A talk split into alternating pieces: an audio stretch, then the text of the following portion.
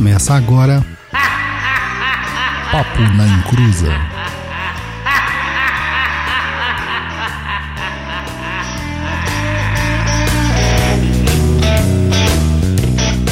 Começou, e também pra mim, tudo começou com um livro do Mate Silva, que é Douglas Rainho, e boa noite. O Roy Mesquita e eu achava que Mata e Silva era tipo Hanna e Barbera, duas pessoas diferentes. Nossa, que coisa. eu achava. Oi, gente, aqui é a Luciana e eu só venho pelas tretas. Que isso? Hum, briguenta. Olá, olá pessoal, aqui é o Luiz Guenca e quem sofreu junto aí com a seleção hoje, volta meu Corinthians, por favor. Boa noite. Boa noite, pessoal. Então, hoje nós vamos falar sobre um banda esotérica, um tema bastante pedido aqui no canal. Mas antes disso, recadinhos do Luiz.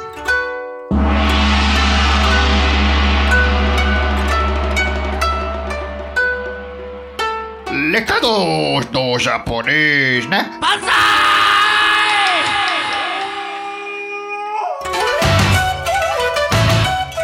Olá, boa noite todos filhotes da Encruza, tudo bem? Sejam todos bem-vindos. Como vocês estão? Tô querendo convidar vocês a assinarem o nosso feed nos agregadores de podcast para ficar dentro das atualizações do nosso podcastzinho aqui. Tem tanto para iTunes, que é para quem tem celular da Apple, e também tem para Android. É, aproveito para estar lá também e deixar cinco estrelas pra gente manda um comentário. Isso fará que o nosso programa fique conhecido na podosfera. É, outra coisa, para entrar em contato com a gente, já sabe, né? www.paponaencruza.com Tem o Facebook também, que é facebook.com barra no Twitter, que é twitter.com barra e se quiser mandar e-mail também, mande e-mail para contato arroba perdido.co tá? É ponto .co mesmo, não é ponto .com não, tá? Muita gente fala que manda e-mail, a gente não recebe porque colocou ponto .com, é ponto .co. Lembrando também que a gente tem o Padrim, nos apadrim lá e concorra a alguns prêmios e participações e muito mais. O endereço é www.padrim.com.br barra papo na encruza. É isso aí, galera. Vamos lá para mais uma edição fodaralho do Papo na Encruza para vocês a partir de agora. É isso aí, pessoal. Mais um programinha da nossa, como diria o Luiz, um programete. Programete. da nossa Programa série... que promete. da nossa série ver... sobre vertentes de Umbanda. Então, já sabe, é um programa diferente do, do que a gente sempre faz. Lembrando que aqui nós ouvimos o praticante da vertente sobre suas práticas. Não falaremos sobre as obras de Mata e Silva, mas sim sobre a sua prática, né? A prática do Eduardo. No futuro faremos o programa sobre a literatura do Mata e Silva. Então, seja bem-vindo, Eduardo. Boa noite, meus irmãos. Santa Boa Paz a noite. aí. Vamos falar de macumba hoje. É isso aí. Eduardo, você pode se apresentar pra gente e. Cara, vamos fazer o seguinte: como aqui a gente tá no bate-papo do louco aqui, é, já se apresenta e já começa a falar um pouco de, de, de sua prática na Umbanda e tal, mas primeiro se apresenta, como você começou na Umbanda e tudo isso. Ah, maravilha. Comecei a conhecer a Umbanda entre os meus 16 e 18 anos de idade, Umbanda tradicional, né? Minha família é, sempre teve envolvida com a espiritualidade, seja tanto na questão kardecista, teosofista, é, na questão umbandista. Então, com 16 anos, eu fui pela primeira num terreiro conhecer. Era um terreiro de umbanda tradicional, né? Tinha lá suas imagens, seus atabaques, baiano, boiadeiro, marinheiro, e realmente me apaixonei pela religião. Aos 18 anos eu adentrei a corrente e continuo praticando umbanda, só que hoje de uma forma diferente mesmo. Ah, legal, cara. E, e o que é Umbanda esotérica, né? Ou, ou, a, pra, ou a sua prática de Umbanda esotérica? É, Umbanda, a gente faz, é, sempre fala que Umbanda é Umbanda. Né? Existem é. certos conceitos, certas escolas, eu acho que essa grande diferenciação é a questão também da afinidade, daquilo que a gente entende e reconhece para a gente como aquilo que a gente é, gosta. Umbanda esotérica, ela foi preconizada por WW da Mata Silva, que não são duas pessoas, né? É uma pessoa só. É, a partir É, da. Eu achava que era duas pessoas, desculpa. É verdade. E eu É, sempre, eu sempre 1956. confundi esse WW, cara. Aí depois da internet, então. Era, é, daí fica o WWW, o Mate Silva. né? WW. Três Ws, não, são dois. Então, é, Mate Silva, a partir de 1956, com o livro Umbanda de Todos Nós, traz o conhecimento esotérico. Se a gente pegar a palavra esotérica com S, ela quer dizer interna. Então, desde 1918, a gente teve um entendimento da Umbanda de uma forma externa, os seus ritos, os seus cultos, as suas entidades. E Mate Silva traz um conhecimento interno é, dentro da sua vivência e também através das, dos ensinamentos de Pai Guiné de Angola, que foi é, o detentor e ainda é né, o grande responsável por essa é, tradição. Legal. Douglas? Não, o Mata, e, é, o Mate Silva, assim, ele foi o primeiro livro de Umbanda que eu peguei em mãos e falei assim, poxa, isso é Umbanda? E foi engraçado porque eu já tinha o conhecimento da Umbanda, né? Umbanda, assim, popular, Umbanda de tradição. E, e foi um impacto muito grande pra mim pela forma como ele escrevia, uma forma intelectualizada, muitas vezes até raivosa. É, e eu gosto desse tipo de escrita, sabe? Onde que você sente que o autor tá lá mesmo, né? Ah, jura que você gosta? É, eu acho que eu me inspiro até nessa escrita. Jura? Ah, Essa questão raivosa do Mato Silva foi até mal interpretada até por aqueles que o sucederam. Né? Falando que Mato Silva não gostava de mulher, que Mato Silva era preconceituoso, homofóbico, enfim. É, e aí você não entende quem é a pessoa e quem é o, e qual é o tempo que ele vivia, o que ele viu, o que ele observou das ditas macumbas cariocas a partir da década de 30, 40, quando ele chegou no Rio de Janeiro, porque ele era pernambucano, né? Nasceu em Garanhuns, e o que ele viu, né? Ah, então ele também chegou a, a frequentar as macumbas. Olha, o Mato Silva ele começou a ter é, certas visões espirituais a partir dos nove anos. Tá. Entre os 15 e 16 anos, ele incorporou o primeiro preto velho dele, que era conhecido como Pai Cândido, não é o Pai Guiné, tá? Sim. Era o Pai Cândido que começou a, a direcioná-lo dentro da missão, tanto é que Mato Silva morava numa república na época, no Rio de Janeiro, e dava suas consultas nesta república. Né? Então aí depois os anos foram seguindo, Pai Guiné chegou e aí chega é, toda a questão de fazer ele buscar, estudar, ir a fundo a outros conceitos não só populares da época. E aí você vê muita coisa dessa tal de umbanda esotérica raiz de Guiné dentro da teosofia, os maçons, Rosa Cruz, então as escolas esotéricas internas, né? O, do passado. Então, o Mato Silva, na realidade, ele acaba resgatando muita coisa que vem lá de trás. Não é nada novo, mas é algo que acaba sendo perdido com o tempo, né?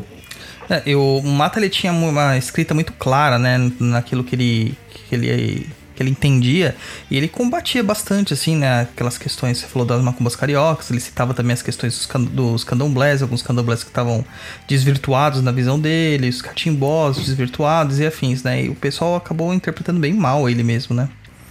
Sim, ele, ele foi, ele chega a contar num livro, se eu não me engano, é um, um bando e o poder da mediunidade, né? O quanto ele foi atacado espiritualmente falando, que ele era obrigado a abrir uma gira na, em Itacuruçá e dormir no Congá, com as guias, com tudo, com tudo firmado, ele tinha que dormir lá.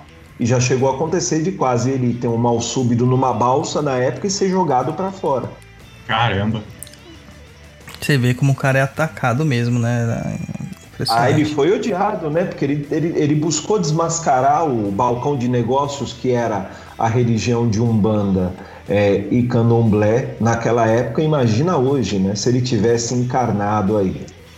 E dizem que a, a parte da literatura dele começou, apesar que a gente não tá falando de literatura, mas é onde deu o, o início, né, o start para toda essa, essa publicação dele, a publicidade dele.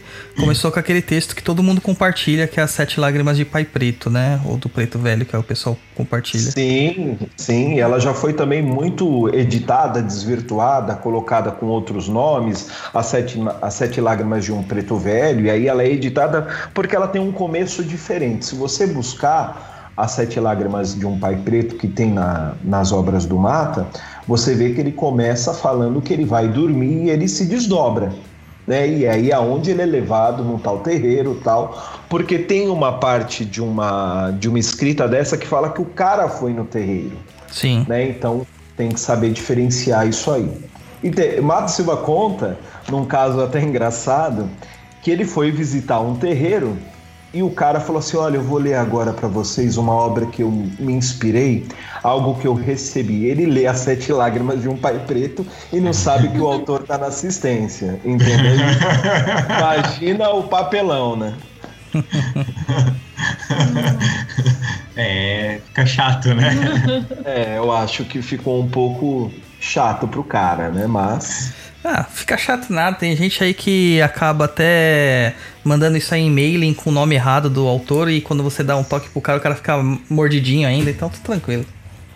Ah, então vamos, vamos, vamos seguir em frente, então, né?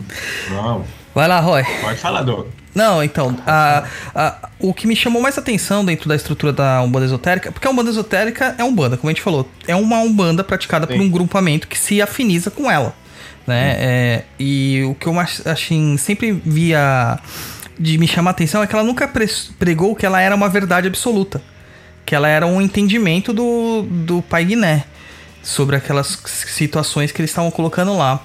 É, e as linhas principais dos orixás, né? Os orixás apresentados, sempre me chamou a atenção pela forma como, como foi mudado perante a- as umbandas mais tradicionais que a gente conhecia, principalmente aqui é aceita aí oficialmente, né? Pelo menos pela, pela nossa agenda legal aí, que seria a Umbanda do a Umbanda Branca do Zélio, né? E eu via lá Sim. que ele acabou tirando, ele mudava alguns nomes, algumas grafias, não sei se foi ele que mudou essa grafia ou se foi posterior a ele, que colocava como Orixalá, o Oxalá, né? E também a linha de Ori e Orimã. Você podia falar um pouquinho mais sobre isso? Lógico, Orixalá foi coisa é, inspirada nas questões das escritas do passado, né? Mato Silva usa muito o alfabeto adâmico e usa uma obra chamada O Arqueômetro. Isso é uma obra essencial para entender é, a origem das palavras que vem desde o passado, né? Então, é, a questão do orixalá, a palavra orixá, é, orixá identifica o espírito que tem uma chefia dentro da Umbanda Esotérica. Esse é o entendimento que a Umbanda Esotérica tem como orixá. Orixá ou oriçá foi por contração extraída dentro do entendimento Mat Silva, tá? Da primitiva palavra orixalá, né? Que teve sua origem nas línguas árabes, persas, egípcia, sânscrita, chegou à raça negra através de outros povos, principalmente o árabe na época, né? Então, sendo então por esse povo abreviada para uma melhor pronúncia, porque o S urubano ou nagô tem um som de CH ou X. Então, se você pega. Isso é uma questão histórica. Tá? Se você pega é, a questão de Orixalá, existe isso também na questão Nagô e Oribá no passado. Tá? Então, o Orixalá virou Orixá, o- é, Oxalá aqui no Brasil e até na África no- no- no- nos últimos tempos, antes da vinda dos, dos negros escravizados. Então, se você pegar dentro da- das historietas africanas, usa-se também a palavra Orixalá, tá? Não, é incrível. E a- Então, é- aí você vê a coisa. Mato Silva era um cara tão incrível, é, e aí eu puxo o saco dele mesmo, é, ele, ele usou não só a vertente religiosa, mas a vertente da ciência e da filosofia para explicar o que era a Umbanda esotérica, ou também conhecido como a Umbandan, né? a Umbanda. Isso. E o Iori Orimã? E Oriorimá é, foi um, algo trazido pelo astral, que também, dentro das concepções e explicações, foi perdido com o tempo como Orixalá. Excelente. Aí o, o- você comentou aqui, o Kaique colocou lá no chat. Ah, o Mate Silva teve conhecimento direto das obras de San Ives Dalveidre. sei falar esse Teve. francês, né? É, é o Sam Nives, que é o. O, O autor do arqueômetro, né? Isso, isso mesmo. É, só que daí ele confunde aqui no seu livro Umbanda Protossíntese Cósmica. O Umbanda não é. Não, esse daqui é não, do aí Rivas Neto, não é. Isso, é do Francisco Rivas Neto, não é? Lógico que o Francisco Rivas Neto, como sendo é, iniciado do Mata, nesta primeira obra, principalmente, puxou muita coisa do velho, né? Puxou muita coisa do aprendizado com o Pai Guiné, dentro das iniciações que ele teve com Mata e Silva. Então, isso também está na protossíntese cósmica. Isso também é uma base da Umbanda iniciática que o Sr. Francisco fez posteriormente, né? Excelente. E as, e as sete linhas, o Eduardo, como que, que se dá elas na, na Umbanda esotérica? Olha, a corrente astral de Umbanda e a Umbanda esotérica reconhece é, os orixás como potências espirituais, né? Uhum. Como supervisores kármicos, espirituais e cósmicos do universo. Isso também influencia também os planetas, influencia também o, no- o nosso, principalmente, né? É, essas sete potências também são encontradas dentro de outros conceitos filosóficos e setores religiosos, né? São conhecidas como deuses, querubins, serafins, devas, manus e etc. Na Umbanda, eles são os sete orixás, né? Uhum. Entendi. Se a gente pegar toda essa história desde o começo da humanidade, a gente analisa o setenário como um número sagrado, né? Por isso que a- a- é até interessante falar, poxa, mas a Umbanda não tem é, 14, 21 orixás? Não, tem sete. E quando a gente entende é, sete orixás, a, a gente está falando das sete linhas ou vibrações, né? Uhum. E não de sete entidades é, individualizadas, né? Exatamente. Lógico que existem seres espirituais que supervisionam essas vibrações e essas linhas. Né? Como eu disse anteriormente, a palavra orixá identifica o espírito que tem uma chefia dentro dessa linha. Tanto é que os chefes de linha dessas falanges ou vibrações são conhecidos como orixás menores. E é aquela questão do daquele orixá que intermedia as comunicações entre o espírito comunicante e o orixá potência divina, potência cósmica. Também Exato. é considerado orixá? Sim, também são considerados orixás. Tem uma obra do Mata dificílima, meu amigo, que é aquela que você lê uma vez e fica seis meses traumatizados. Tem, é, chama Umbanda e Sua Eterna Doutrina. Acho que é um dos livros mais difíceis do Mata e Silva. Ele especifica isso de uma forma tão difícil porque ele pormenoriza tudo, explica direitinho a hierarquia divina, ou como ele chama, é, ou do centro de consciência onde ele começa pelos orixás supervisores, passa pelos orixás regentes e vai pelos orixás transmi- transmissores e vai passando isso desde o reino virginal, que é onde ele entende que houve a questão da vinda de nós espíritos para o reino natural, que ele entende a nossa Via Láctea, ou esse outro lado da casa do Pai, né? Então, de cima até aqui, até chegar essa questão das sete linhas eh, no nosso planeta como entendimento terreno, né? Então, as sete linhas, só para deixar claro para os nossos ouvintes, ela seria a linha de Orixalá, de Iemanjá, Xangô, Ogum, Oxóssi e Ori Orimá. Isso, se você pegar a escrita, como a gente estava falando do Aumbandan no começo, é, Aumbandan, dentro da tradução, através do alfabeto adâmico, né, o primeiro alfabeto é, da humanidade, quer dizer conjunto das leis de Deus.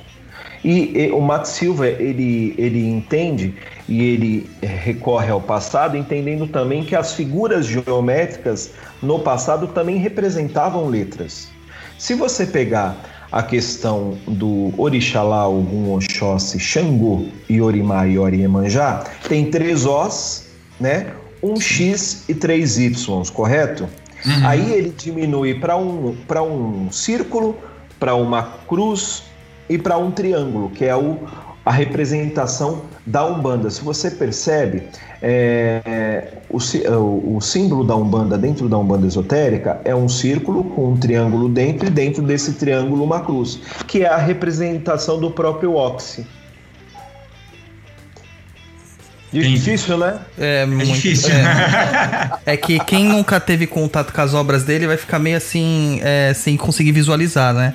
Então é, é, é bom pegar Eu, os se livros vocês e. quiser é, pegar os livros, pega os livros. é, eu dou uma dica é, para se procurar por aí. Acho que tem esses sebos ainda são bem difíceis de, de achar, mas a gente acaba achando. É, os livros do Mata da livraria Feita Bastos, não da, da, da ícone. Porque a ícone tinha o direito, o, quem tinha o direito das obras pela ícone era o senhor Francisco e ele adulterou algumas coisas. Então a, a- a escrita original tá na livraria Feita Bastos, que era a editora da época do Mata, que até semanalmente no Rio de Janeiro ele ia. As pessoas iam atrás dele nessa livraria, ele ia dar, dar, dar consultas, não incorporado, né? Mas dava conselhos, enfim. É a, a editora que tinha os direitos dele, que foi comprada pela editora Ícone, infelizmente. Ah, Acabaram se excelente. perdendo. Se perdeu a- o- as escritas originais, então. Exato. Aí, para você ter noção, hoje, uma obra dessa, eu tenho livros aqui que eu comprei nos sebos virtuais de 1969, 1964, enfim. Você vai achar uma obra dessa por 100, 200, 500 reais, né? Uhum. É, livro bom é livro velho, desculpa, tá? Eu, eu- olha, eu tenho uns aqui, se o pessoal pudesse ver, tão amarelado, caindo aí, a gente vai, cola a capa para não perder a oportunidade de ter um livro desse aqui. Né? Então quem lança livro novo não é bom, então. Tipo, o meu não. Cala Quem lançou livro esses dias aí, então, não é bom. Tá lascado, né? Tá Não, eu, lascado. eu nem. eu, Assim, eu recomendo pra ler, porque, né? Fui eu que escrevi, então leiam. Mas. Ah, Olha, Ah, ai meu Deus do céu. eu, eu, eu acho que assim, eu acho que todo mundo devia ler só pra me criticar. É, é verdade, né, Douglas? Eu Então acho vai, que faz o jabá, vai. Faz o jabá Não, do seu não livro. nem, nem está vendo ainda. Logo, logo a gente divulga. É, Tá bom. Então tá bom. Segue o jogo, segue o jogo. Ô, Eduardo, e, e a- e- e quais são os guias que vocês costumam trabalhar? a É, gente trabalha com o casa? triângulo da Umbanda, Caboclo Preto Velho e Criança, Exu e Pombagira. Certo. Então não trabalhamos com baiano, com, bai... com marinheiro, com cigano, questão que hoje é entendida como linha do Oriente, e aí tem a subdivisão na linha dos baianos como malandros, a gente não trabalha. Ah, por, por algum motivo específico, assim, de se não fica muita gente para trabalhar ou não? Já é o suficiente o que tem. Não, não, porque assim, é, é, não tem data penso, ah, suficiente, cara, na, no então, era calendário. isso que eu ia falar. Por exemplo, você trabalha com. Se você não é de uma, uma gira que nem a da, da casa do Douglas, que é, é o baiano, do outro lado tem um preto velho, é gira, vamos dizer que é temática. É mista. É uma gira mista, né? Quando você faz uma gira temática, cara, para você conseguir boiadeiro, baiano, marinheiro, tal, cara, haja gira, né? É, existem casas por aí que, por exemplo, trabalham quatro vezes no mês ou mais. E aí, por exemplo, ó, um dia é preto velho, um dia é caboclo, um dia é baiano, um dia é boiadeiro, um dia é marinheiro, né? Ou também vem tudo de uma vez só. Nós não trabalhamos com essas entidades porque entendemos que as entidades realmente militantes e originais da Umbanda são os caboclos, pretos velhos e crianças. Na contraparte da Quimbanda, os Exus e Pombagiras. Nós, é, se, você, se a gente pega um estudo é, muito sério, de uma questão racional, não emocional, porque quando a gente fala muito dessa questão, as pessoas acabam levando para a parte emocional, que eu tô, ah não, você está criticando. Não. Se você pegar a história, baiano, boiadeiro, marinheiro, são oriundos de outros, outras religiões afro-brasileiras, como o catimbó, por exemplo, né? Eram É. antigos mestres e mestras. E aí, essas pessoas, por exemplo, que trabalhavam no catimbó e foram para Umbanda, acabaram levando essas entidades com eles, né? Ô, ô, Eduardo, e, e no caso das crianças, cara? É, normalmente, quando você vê é, terreiro de umbanda mais clássico e tal, e, e o, o pessoal fala, né? Puta, cara, criança é complicado de trabalhar. É, não é só festa de Cosme e Damião e criancinhas fofinhas. É, criança é criança, cara. É É complexo você trabalhar com herê. É, É vocês complexo. seguem esse mesmo. vocês seguem esse mesmo é, linha de raciocínio ou não? É de- totalmente diferente. Olha, eu vou até citar o, o, o Zélio de Moraes, que falava Isso. que duas giras são muito complicadas. Gira de criança e gira de Exu. Isso. Ele dizia isso no passado. Eu posso dizer para você que eu também concordo com ele. Não pelas entidades, porque elas sabem as responsabilidades que têm. Mas quando o médium coloca a criança interior para fora ou o, o para fora, fica complicado, né? Uhum. Tá. Aí então, tem a questão também como a casa trabalha. Porque se a gente entender, olha, não, incorporou uma criança, uhum. né? Aí então ela precisa de chupeta, ela precisa de boné, ela precisa de boneca, ela precisa de bola. Ela... Então quer dizer, isso, a questão é, dos olhos, é até bonitinho. Né? As pessoas Uhum. gostam. Uhum. Isso é uma questão que acaba agregando, né? trazendo certos sentimentos para assistência e para a corrente. Só que você Uhum. tem, você como médium, tem que ter um equilíbrio muito grande para você não colocar a sua própria criança interior para fora. Então, É, acredito que, que essa questão. Aqui a gente não utiliza, tá? Então aqui não tem bola, não tem chupeta, não tem boné, não Olha tem que boné. legal. Olha que legal. Aí eu falar. Aí eu soltando a minha criança assim, olha que legal. Olha, você soltando Porque- todo o seu preconceito. É, eu sou, eu sou preconceituoso mesmo. Eu acho que fantasia, você vai fantasia no carnaval. Bagulho que é de religião não é fantasia, pombas. Nossa, Pronto, que macho. acabei. Hashtag pronto falei. Mas assim, agora ima- imagina, imagina aqui, por exemplo, nós utilizamos a areia no congá. Certo. né? Aí me baixa uma criança e começa a tacar areia nos outros. É, a Pior, bola, né? começa, a co- começa a comer areia, Tá certo. não dá, né? Ou, ou, ou me- mergulha a chupeta e passa no, no consulente. Sabe que. Né, Pega cara? o, pega o pirulito, coloca na areia, coloca no guaraná e dá pra pessoa beber. É, bebe Não, que é mas benzido. Isso eu sou a favor, cara. Tem certas pessoas que eu acho que eles deviam fazer isso mesmo. Ó o Douglas.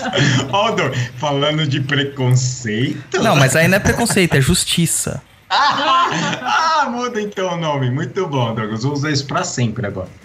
É, Mas temos o Gil- realmente temos é o Gilmar Mendes. né? É. deixa eu colocar o Eduardo numa situação bem complicada, essa questão das crianças. Mas o que são as crianças, na visão do mundo esotérica? Olha, as crianças são seres astralizados e é- a gente tem que analisar é, três coisas. Né?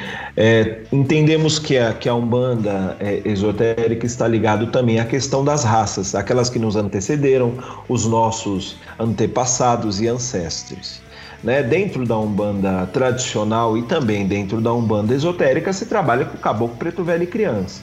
Só que se você tiver só um conceito que a criança é um espírito infantil, que o caboclo é um, é um negro que foi escravizado, ou que o índio, ou que o caboclo, o preto velho foi um negro escravizado e que o caboclo é um índio das matas brasileiras, a gente só fica naquela questão é, externa. Né? Uhum. A gente entende que ó, na dentro da Umbanda esotérica a criança está ligado à raça branca, o, o caboclo à raça vermelha, que é entendida dentro da Umbanda esotérica como a primeira raça do planeta, já que o homem veio do barro, ele não é amarelo, ele é vermelho, né? Nem negro, ele é vermelho. Isso dentro dos estudos mais profundos da Umbanda esotérica. E o preto velho a raça negra. Dentro da raça negra, a gente tem os nossos antigos babalaôs, ou pais do de segredo, aqueles que ainda há milhares de anos tinham conhecimento da magia. Os caboclos também, né? Se você pega as histórias que foram contadas antes de 1500, você sabe que os, que os, os caboclos, murubixabas, é, feiticeiros, xamãs, como é muito utilizada essa palavra hoje em dia, né?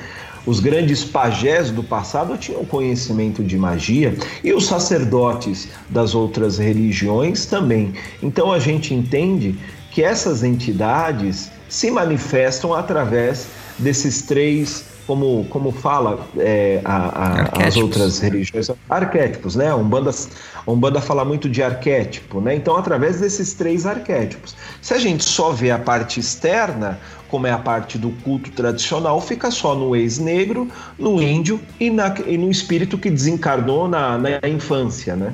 Uhum. Agora, que entendimento e conhecimento essa entidade tem? Não quer dizer que a gente não tenha isso, o Mato Silva fala nas suas obras e a gente defende, que não, é que, que não existem entidades como caboclo, preto velho e criança que não tenham graus de evolução como de um protetor. Porque quando a gente fala de guia e protetor, a guia é o caboclo, preto velho e criança, protetor é baiano, exu, boiadeiro, marinheiro. A gente tem que entender que essas entidades, mesmo dentro dessas divisões das linhas do ori- dos orixás, têm também os seus graus de evolução.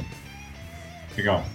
Douglas? Mas eu não creio que a criança, por exemplo, tem, tem gente que fala que a criança é ET, é um ser de outro planeta, né? Que nunca, encorpo, que nunca encarnou, enfim. Tem vários conceitos por aí que eu, eu realmente não concordo. Certo. É, ainda seguindo essa questão das raças aí, né? É, A ascensão das raças, como é pregado em algumas literaturas, ela se dá de uma forma. é, Agora, como eu vou falar isso sem me taxarem de preconceituoso, cara? Nossa, vai lá, justiceiro. Não, de uma, é, são, são, são ciclos, na verdade, né? São, Sim. são momentos. São, Mato é, Silva explica isso. Uhum. Existem é, apogeus, né? E quedas das raças. Então uma raça vai sobrepondo a outra.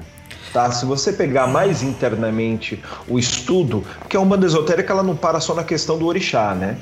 Ela para na questão das raças. Mato Silva explica que através, se você pegar a Blavatsky, ela fala isso, se você pegar a Teosofia, ela fala isso, se você pegar outras escolas de estudos mais internos, elas falam isso. Então, Mato Silva ta- tratava dessa questão de raça, Douglas, da forma assim: raça pré-adâmica, raça adâmica, né? Sim. Raça lemuriana, raça atlantiana e agora a raça que a gente está, a raça ariana. Se você pega é, a questão dos hindus, eles também têm essa questão, né? Nós estamos no Kali Yuga, não é isso? Na, na era, Uhum. Na do- era da- do- de Kali. de Kali, entendeu? Então toda a, a, a humanidade tem que passar por vários ciclos, né? Mato Silva fala que a gente tem que passar por sete rondas kármicas, a gente está ainda na terceira ou na, na quarta, então a gente tem milhões de anos ainda para passar por isso. O Espiritismo fala que a gente está numa fase de expiação e provação para depois evoluir o planeta para uma outra fase. Então, cada religião tem esse entendimento. Então, toda raça tem sim o seu apogeu e a sua queda. Quando eu falo dos caboclos, dos pajés, morubixabas e tantos outros é, dentro do solo brasileiro, eles tiveram o seu apogeu. Só que quando Cabral chegou aqui em 1500, eles já estavam desvirtuados. Haviam raças e subraças que passaram. Da mesma forma, no continente africano.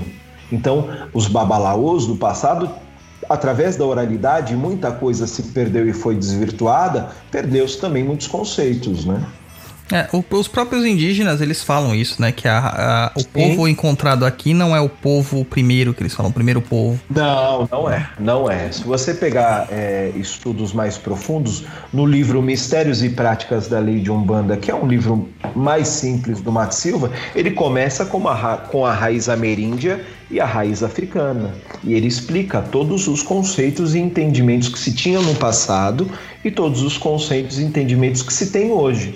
Se você pegar o candomblé hoje e entender de fato e de direito o que é um, um, um candomblé, você vê que não é nada disso que se pregam por aí, né? Sim, sim. Bem diferente mesmo. E dentro, da- dentro dessas linhas, as linhas que a gente, que a gente colocou aqui do tal, e juntando já com esse papo do- dos guias espirituais, né? Dos caboclos, pretos velhos, como que eles trabalham dentro dessas, dessas linhas? Como que é? Tem caboclo de todas as linhas, pretos velhos de todas as linhas, crianças em todas as linhas? Então vamos lá. É, caboclos são caboclos de Orixalá, Iemanjá, Ogum, Oxóssi e Xangô. Preto Velho e Orimá, criança e Ori. O que, que acontece? A gente sabe que dentro da Umbanda tradicional, é, você tem um caboclo oriundo é, de Ogum que pode cruzar com Oxóssi, que pode cruzar com Xangô, que pode cruzar com Iemanjá. Na mesma forma, existe isso dentro do conceito esotérico. As entidades fazem entrecruzamentos, então existe um- uma entidade que pode e deve cruzar com outra. Normalmente, quem não cruza quem é fixo, né? Quem é mantém a vibração são os chefes de legião, de legião, tá bom? Esses não entrecusam com os outros seis. Matt Silva, no seu livro Umbanda de Todos Nós, para quem puder ter e obter, ele tem sete mapas dentro dele. E aí você pode destacar e ele explica muito bem esses entrecruzamentos, que são é, os, os chefes de legião, do primeiro ao sétimo, são fixos. Tá? Então, e abaixo estão os que trabalham dentro da vibração. Você tem é, um caboclo ou um preto velho que também pode entrecruzar. Então a gente estava falando é, de Yorimá, vou dar um exemplo muito simples para vocês. Então a gente tem, por exemplo, é, Pai Guiné, que ele é o chefe da linha. Tá? Ele não cruza, mas tem a vovó Maria Conga, que ela é Yorimá, mas ela faz um entrecruzamento com Xangô, por exemplo. Uhum. Entendeu? Perfeito. Então existe esse entrecruzamento, sim. Perfeito, perfeito. Bom, e, e, as confusões que tem da, com a Umbanda iniciática, né? Que algumas pessoas acham que é a mesma coisa. Agora é a parte boa. Agora é, é a parte de causar, né? Vamos causar um pouco. É, é, quando a gente entende que Matt Silva iniciou alguns mestres, né? Dentro deles estava o, o Francisco Rivas Neto, conhecido como nome iniciático de Arapiaga. Né? Nos livros dele ele colocou um P, um H, dois Gs, enfim, deixou mais chique, né? E, e colocou Yamanucida, né? Que é um nome é, hindu que quer dizer alguma coisa como mestre, enfim. É, todos os filhos do Mata, como meu pai de santo, que é o pai Mário Tomar, foi iniciado pelo Mata. E Rivas morava aqui em São Paulo, o pai Mata morava em Itacuruçá, no Rio de Janeiro. Após o desencarne do, do Mata, ele se autoproclamou como sucessor do mesmo, até fazendo algumas adulterações em documentos. Enfim. E aí, a partir daí, ele escreveu os livros dele, e como se disse sucessor, ele entendeu que as nove obras dificílimas do Mata, que só tinham sobrevida de menos de 50 anos, ou um pouquinho mais de 50 anos na época, estavam ultrapassadas. E aí ele escreveu coisas em cima disso, mas aí trazendo conceitos do culto de nação, trazendo conceitos do candomblé, por exemplo. A gente não acredita e não entende as coisas como o candomblé entende e a umbanda tradicional como tal par vibratório. Ah, eu sou filho de Oxóssi com Oxum. Ah, eu sou filho de Xangô com Yansan. Tá? Ele trouxe isso também para a Umbanda Iniciática, dizendo que era continuidade das obras do Mata. Só que lá também o entendimento é fixo. Então, se você é, é filho de Ogum lá, sua mãe seria Obá. Se você é Xangô, seria Oiá. Entendeu? Então, são coisas que ele foi trazendo dentro dos conceitos e entendimentos pessoais dele, falando que era uma continuidade. Ah, a minha Umbanda iniciática é continuidade da raiz de Guiné, da Umbanda esotérica de Mato Silva, enfim. E aí gerou toda essa deturpação, principalmente aqui em São Paulo, né? Onde todos os terreiros que foram abertos sobre o entendimento da Umbanda iniciática achavam que era a raiz de Guiné do Pai Guiné. Tá, então tinha um monte de gente praticando uma coisa, achando que era outra e não tinha nada a ver, né? Exatamente. Mas tinha um papo de que ele tinha sido como um sucessor dado pelo Mata, né? Acho que teve essa confusão mais por, por essa situação, né? Teve essa confusão, porque assim, quem tá morto, o psicografo é. incorpora em alguém para falar que não é, né? É. Então, acho que o Pai Mata não perdeu o seu tempo fazendo isso, então deixou também as pedras de Xangô rolarem, né? O tempo é o senhor de tudo. Então imagina, meus irmãos, você depois o Mata morreu em 88, 89, desencarnou. Então imagina que até meados de 2010, 2012, isso ainda era muito e ainda é, né, de certa forma, muito real. As pessoas entendem que a Umbanda do, do Rivas Neto é a mesma Umbanda é, do Mato Silva. É, a gente começou, eu e alguns irmãos, tanto de São Paulo, Rio de Janeiro, né? Começamos a, a bater de frente com isso. E aí a gente criou um site chamado Umbanda do Brasil, né? E aí a gente coloca lá realmente o que é Umbanda esotérica. Coloca e também coloca alguma um testemunho do do filho postiço do Mata, né? Uhum. Onde ele fala algumas coisas sobre o seu Francisco Rivas Neto. E aí isso caiu como uma bomba na época, né? Isso gerou um transtorno danado lá pro pessoal de Itanhaém. E aí começou a aparecer umas questões, porque não é só a questão de você mudar o que está escrito, né? É preciso ter moral para muitas vezes você ensinar aquilo que você não pratica. E, infelizmente esse esse senhor que se foi aí vai fazer uns dias não tinha moral para ensinar o que ele não fazia. Então, depois desse vídeo e outras é, acusações que foram sendo feitas e já vinham sendo feitas há anos aí, é, ele acabou abrindo uma casa mais de candomblé, mais de candomblé de caboclo, e a questão da raiz guiné ficou de certa forma um pouco mais esquecida. Quando ele saiu de São Paulo, principalmente quando ele fechou a ordem, a faculdade de teologia e umbandista. Mas até os meados da encarnação do Mata, da, da desencarnação do Mata, digamos que ele seguia bem à risca ou quase, né? Nos últimos anos ele andou fazendo umas umas escorregadas. Mas as pessoas, um dia a máscara cai, né, meus irmãos? Não é. tem jeito. Um dia você mostra ser uma coisa, mas uma hora você vacila e, e, e o astral mostra realmente quem você é. Né?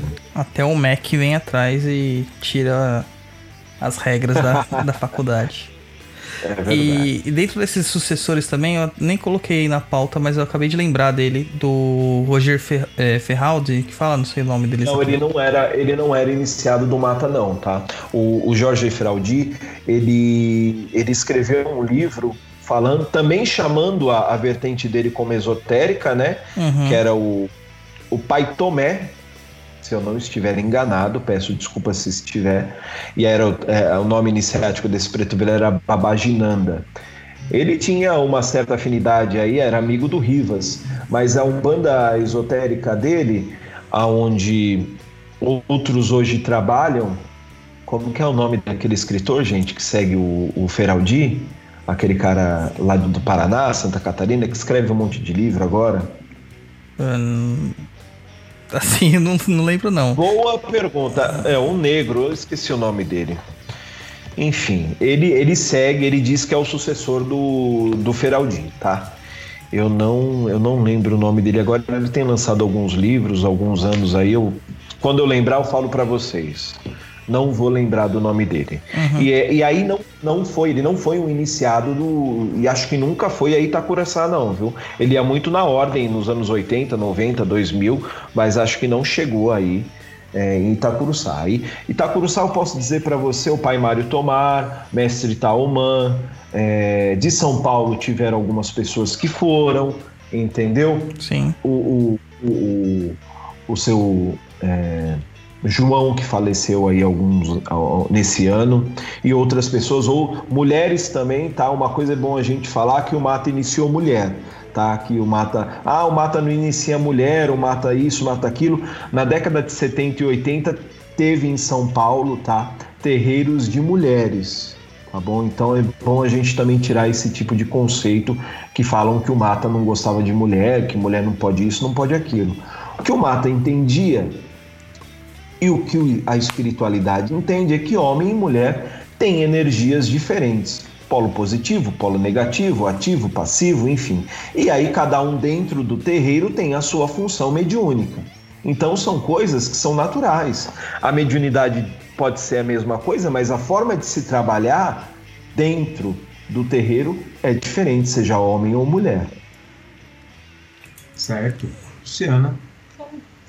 Eu queria fazer uma pergunta, Eduardo, sobre as imagens de santos, né? Vocês utilizam e, e vocês utilizam, eles têm o sincretismo como tem outras vertentes da Umbanda? Não, não temos. Não utilizamos, mas isso não quer dizer que seja algo proibido. Tá? É, por exemplo, uma imagem que se utiliza muito na Umbanda esotérica é de São Miguel Arcanjo. Tá? A gente tem uma devoção muito grande por São Miguel.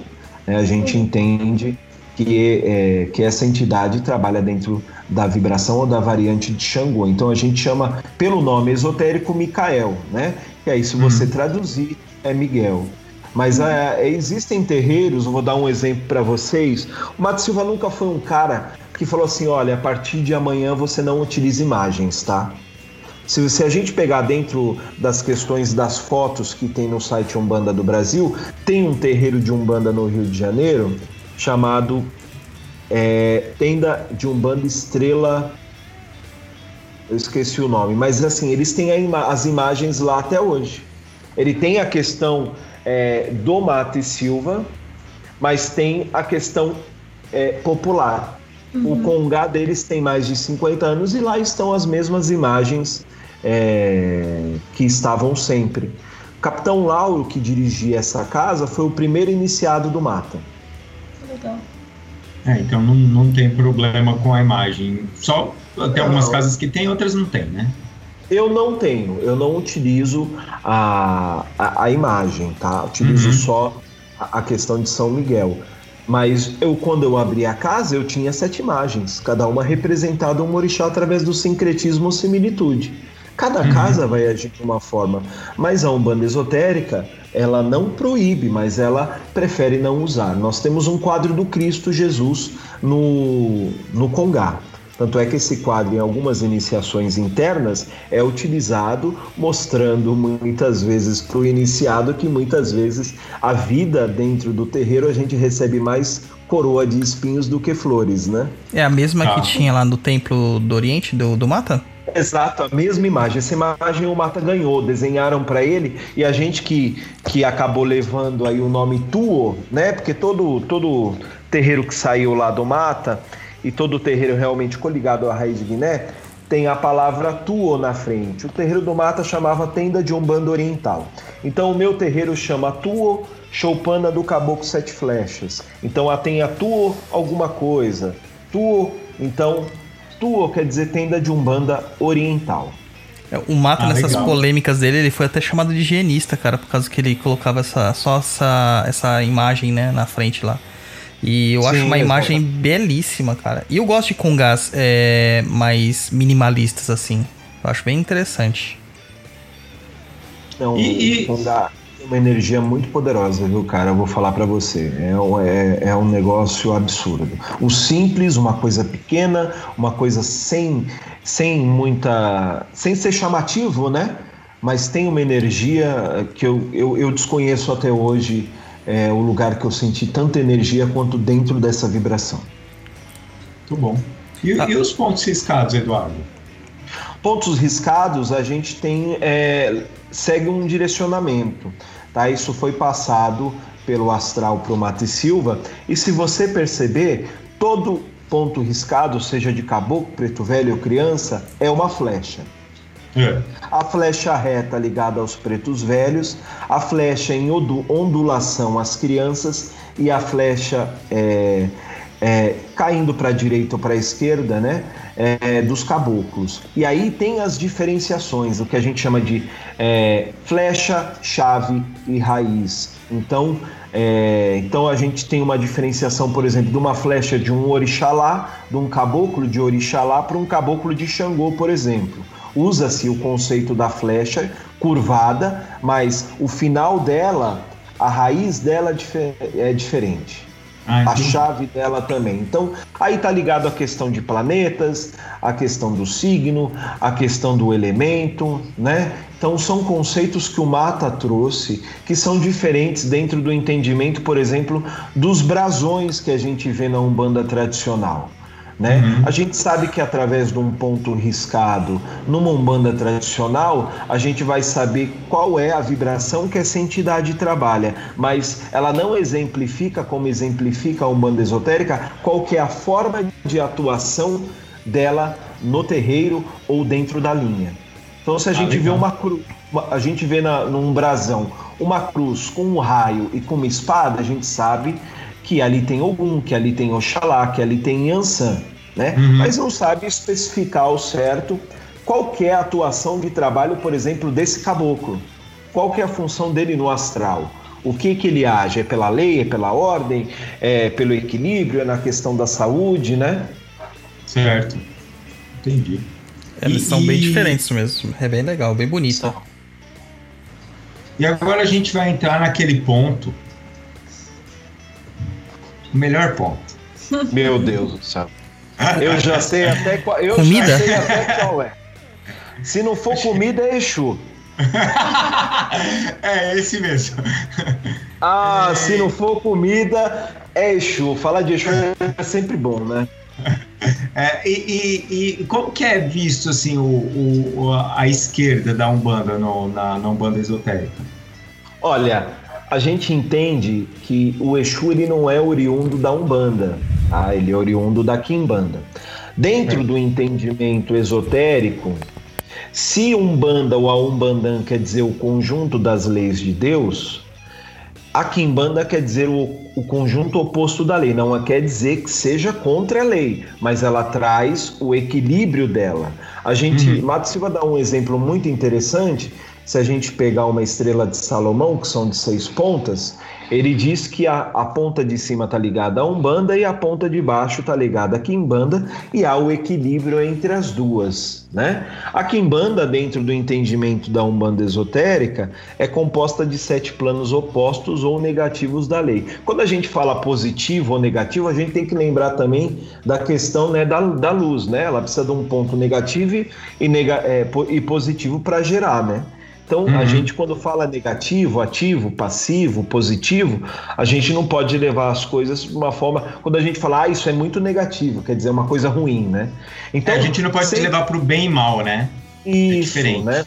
É, é, então, a Kimbanda, dentro do conhecimento esotérico, é composta de sete planos opostos que geram o equilíbrio com o que está acima e o que está embaixo, né? Se a gente É. pega Hermes três vezes o grande ou trimegisto, ele falava isso, né?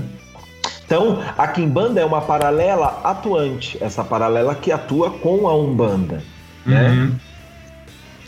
Então E- o Exu, o Exu não é, não é aquela questão de anjo de guarda ou também não é aquele demônio judaico-cristão, né? Uhum. Exu é E- e- Exu, né? Exu é Exu. E, e no caso, assim, a, o homem incorpora a pombogira lá também? Sim, Pai Mata tinha uma pomba gira. Ah, então não, tem, não teria problema nisso, no caso. Não, Tem não problema teria nenhum. problema. O problema Ah, é o médico. Né? Mas, ô Eduardo, deixa eu perguntar, como que se dá essas giras de Exu, assim? É, toda semana tem é, médios recebendo o Exu lá numa gira própria pra eles, uma vez por mês, uma vez por ano. É, Olha, eu vou começar a falar da onde eu vim. Da onde eu vim eram três vezes por ano gira fechada. Pelo amor de Deus, não pede nada pra Exu, não fala com ele, não olha pro olho dele, não fala nada, fica lá. E ó, então, quer dizer, fazia aquele pavor psicológico no médico Uhum. e no Cambone, que fala, meu Deus, Exu é o demônio. Tá Imagina o Cambone, né, cara? Que ele tem É. que ajudar ali, né?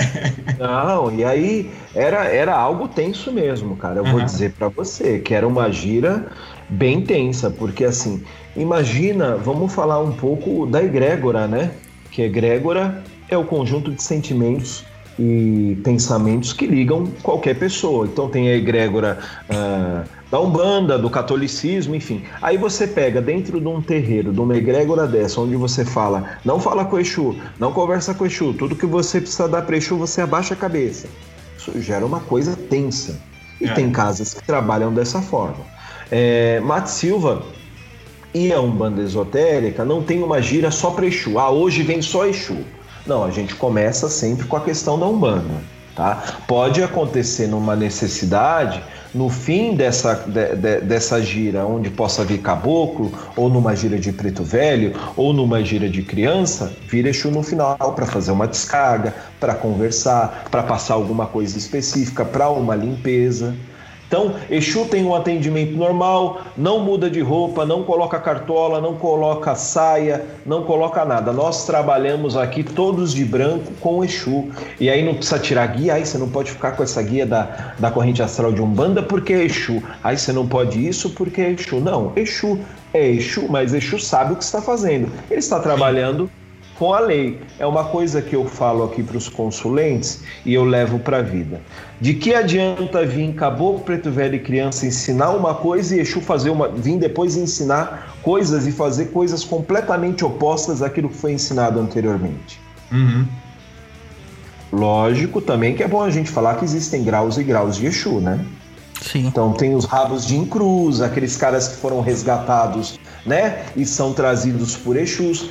Só que assim, uma entidade dessa, ela precisa de muito adestramento, aprendizado e anos no plano astral para poder realmente ser uma entidade de trabalho, né? Agora, o que tem de gente aí incorporando Kiumba, falando que é Exu, não está escrito, né?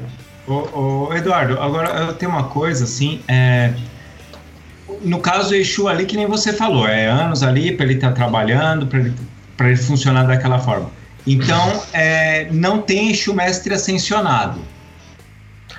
Olha, que eu conheça não, meu amigo. Vamos dizer assim, eu vou, eu tenho até esses dias conversando com o pai Mário e tirei uma dúvida, né? Falei, olha, pai, é.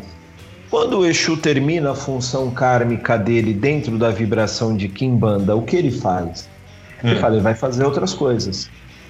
Ele não precisa se manter ali. E também não vai virar caboclo preto velho e criança como muita gente entende. Uhum. Né? Então é, ele terminou a função dele, ele vai. Lógico que ele não é um mestre ascensionado, algo né, inalcançável, né? Um ser também não é um cara né, negativo. Ele é um cara tal qual eu, tal qual vocês, que tem que o cara que tem um conhecimento, isso. Uhum. Tem conhecimento de magia, sabe aplicar a magia, aplicou no passado de uma forma negativa e hoje está resgatando dentro da questão da Kimbanda. É, então, então, assim, agora eu vou fazer uma, uma brincadeira que a gente sempre fala do HPD, né? É. é, na, na Umbanda tradicional, nas mais antigas, é assim. É, cara, se o Exu fez o trabalho e ele pediu para você pagar ele, paga. Hum. Paga, porque ele não vai ser assim, tipo, ele vai te perdoar. Não, não é perdão, entendeu? Mas, cara, ele fez o trabalho, você paga. Senão ele vai, vai desfazer tudo e você que se foda. Tá, então vamos falar de, de magia. Ela tem que ter uma compensação material em alguns momentos. É isso. Né? Uhum, vamos falar isso. de magia. O Exu não vai castigar você, mas fica faltando uma questão magística na questão, não é isso? Ok. Uhum. Isso é questão de magia. Você está tratando com uma lei que é imutável. Então certo. toda ação vai gerar uma reação. Ah, o Exu me castigou. Não, não castigou, meu amigo. Se você não fez a sua parte, não aconteceu. Você quer que ele faça dele também, né? Porra, aí é. não dá, né, cara? É que o Exu não tem dó também, né? E vai ver você se ferrando e vai falar, filho, azar no teu, cara. O, não, o Exu, peraí, Douglas. A gente tem que entender, o Exu ele não tem lado. Ele não pode pegar. Então quer dizer, tá eu aqui com outro cara aqui. Aí ele fala: Não, eu gosto mais do Eduardo do que do João, então eu vou ficar aqui ajudando mais o Eduardo do que o João. Não tem essa, cara. É. Eu, como um belo filho de Xangô, se eu fizer merda, eu vou me lascar. Não tem essa, ah, o cara, o cara é legal, vai, ah, o cara é legal. Uhum. Uma vez, é, a minha irmã, ela também é um bandista e ela trabalha com um eixo chamado Sete Encruzilhadas. E uma vez não, ela trabalha em outro terreiro, ela é de um banda tradicional, e eu mandei um presente para ele. E aí ela me é, o, o Cambone me contando depois que também é amigo, né? Chegou lá, entregou o presente, ah, isso aqui é do Eduardo, irmão do seu cavalo. Ah, eu gosto dele, ele é bom. Aí o Exu falou assim: quem te disse que ele é bom? eu posso gostar dele, mas não quer dizer que ele seja bom. Você uhum. Então o Exu entende essa questão de, de, de, de, aquilo que a gente entende como bom e mal. O Exu não é bom e mal, o Exu é justo, ele vai agir conforme a lei, não conforme ele quer. É a mesma coisa que a gente entender que ah, o caboclo vai fazer o que ele quer, o preto. Não, isso são hierarquias, gente. Cada um segue a sua. Uhum. As pessoas têm uma visão, às vezes, muito simplistas em algumas coisas e difíceis em outras que não precisam. Uhum. É que o pessoal quer também ter o seu Exu de estimação, cara. É tipo Pokémon hoje em dia, Exu. A gente fala Olha, que é Pokexu. Pokexu, exato. Eu vi uma, uma época que lançou aquele, aquele Pokémon GO lá que fizeram um Pokexu, achei sensacional. Mas Mata e Silva falava é, uma coisa que assim, todo mundo quer ter o seu caboclo, seu preto velho, seu Exu. A pessoa quer entrar dentro do terreiro para incorporar. Né? Uhum. Porque acha que isso é forte, que isso, nossa, é tremendo tal. E a questão, é, até entrando um pouco em polêmica, sem ser perguntado por ela, mas eu também que- quero polemizar. Mato Silva fala nas suas literaturas que nem todo mundo é médium, diferente do que são ditos em outras questões espiritualistas. Aham. Tem, Então, até, um, ele- tem até é- um livro, não tem, Eduardo, que ele fala que tem um, um símbolo físico da pessoa que identificaria a pessoa como como é, detentor de uma mediunidade mais Sim, ostensiva. Matheus Silva, Matheus Silva ele, ele, ele usava da questão da quiromancia, tá? Então, através da mão e, e sinais que haviam na mão, ele também conseguiria identificar se a pessoa é média ou não.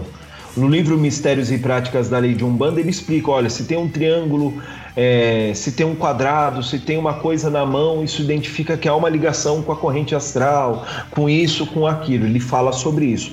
Hoje é mais difícil né? Lógico que também tem a contraparte astral dessa mão, que também a entidade incorporada ela consegue ver. Muitas vezes isso não fica fixo na matéria, tá? No nosso físico. Então é bom entender isso também. Mato Silva, com um copo de água e uma vela branca, ele, cons ele conseguia ter clarividência, para vocês terem noção. É muita mediunidade. Ô, ô, ô, Eduardo, você- Se você analisar, ele começou aos 16 anos, Hélio começou aos 16 anos, né? Se você pega o Benjamin Figueiredo, também começou muito cedo. Essas pessoas são diferenciadas, né? O Chico, enfim. Ô, ô, Eduardo, e, e aquele negócio de médio consciente, inconsciente, também tem, é, tem, tem, um, tem lugares ou tem pessoas que não acreditam. Ah, se você não é médio inconsciente, você não é um bom médium. Ou você, é, sei lá, mistificador. Bom, qualquer coisa. Tem, rola esse tipo de coisa também na, na, na Umbanda Esotérica ou não? Max Silva denominava dois tipos de incorporação. Certo, Uma semiconsciente e a outra inconsciente. certo. Essa questão de médium consciente ele entendia como irradiação intuitiva, onde a entidade irradia você e lhe passa as coisas intuitivamente. O que ele Uhum. entendia como incorporação semiconsciente? A incorporação semiconsciente é que é usada normalmente. Então, quer dizer, você incorpora, você já não é mais 100% você. Seja se a entidade tenha 1% e você 99%. certo. A incorporação inconsciente é onde a entidade, na sua totalidade de 100%, utiliza o seu corpo e você fica nesse momento em transe, desligado, dormindo, enfim, há o desvio né, do, do perispírito, do dupletérico, onde a entidade se encaixa e aí acaba fazendo você dormir. Então, essa questão de médium semiconsciente, a gente tem que entender também que conforme os anos, essa inconsciência pode ir aumentando. Então, se hoje é 1%, daqui uns anos, dentro do desenvolvimento mediúnico, pode ser 20, 30, 40, 50% a entidade, 60% a entidade e 40% você. Mesmo Uhum. assim, você continua semiconsci- semiconsciente, né? Entendi. E o sacrifício animal dentro da Umbanda Esotérica existe? Não Como existe. funciona? Não, Não. existe, não funciona. Nós somos completamente contra, porque esse tipo de coisa dentro da Umbanda não é efetuada. Mas E vocês bem, não são veganos, não, né? Não, a gente come carne. E vocês, no caso, vocês utilizam outros elementos para para para Nas É. oferendas, não, não para oferenda ou para o trabalho mesmo ali na, da entidade ali na hora da, da gira. É, Usa-se elementos tipo vela. Isso, isso, isso. sim, a gente utiliza. É, por exemplo, a gente dentro da gira, nos atendimentos, o caboclo usa o charuto, né? O preto velho usa o cachimbo ou o cigarro de palha, o Exu usa o charuto, a pomba gira a cigarrilha, né? Só vou ficar preocupado se um dia a criança pedir um cigarro. Aí... Ixi, tem umas aí pedidas, viu? ah, Aí tem, tem. Não, agora tem uma Olha, outra vertente que é o malandro mirim, cara. Não! Já existe isso? Ah, existe. Tem até literatura. Ah, não. Gente do céu. Então, o que, que acontece? A gente entende como Exu Mirim uma entidade normal, um Exu Como o Caboclo Mirim. Como Caboclo Mirim, meu Deus do céu. Ok. Ele não via como Curumim, né? Ok. Aham.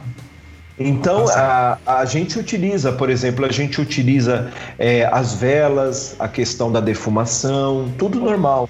Ô, Eduardo, mas eu vi uma vez. é, na, na sua casa tem atabaque?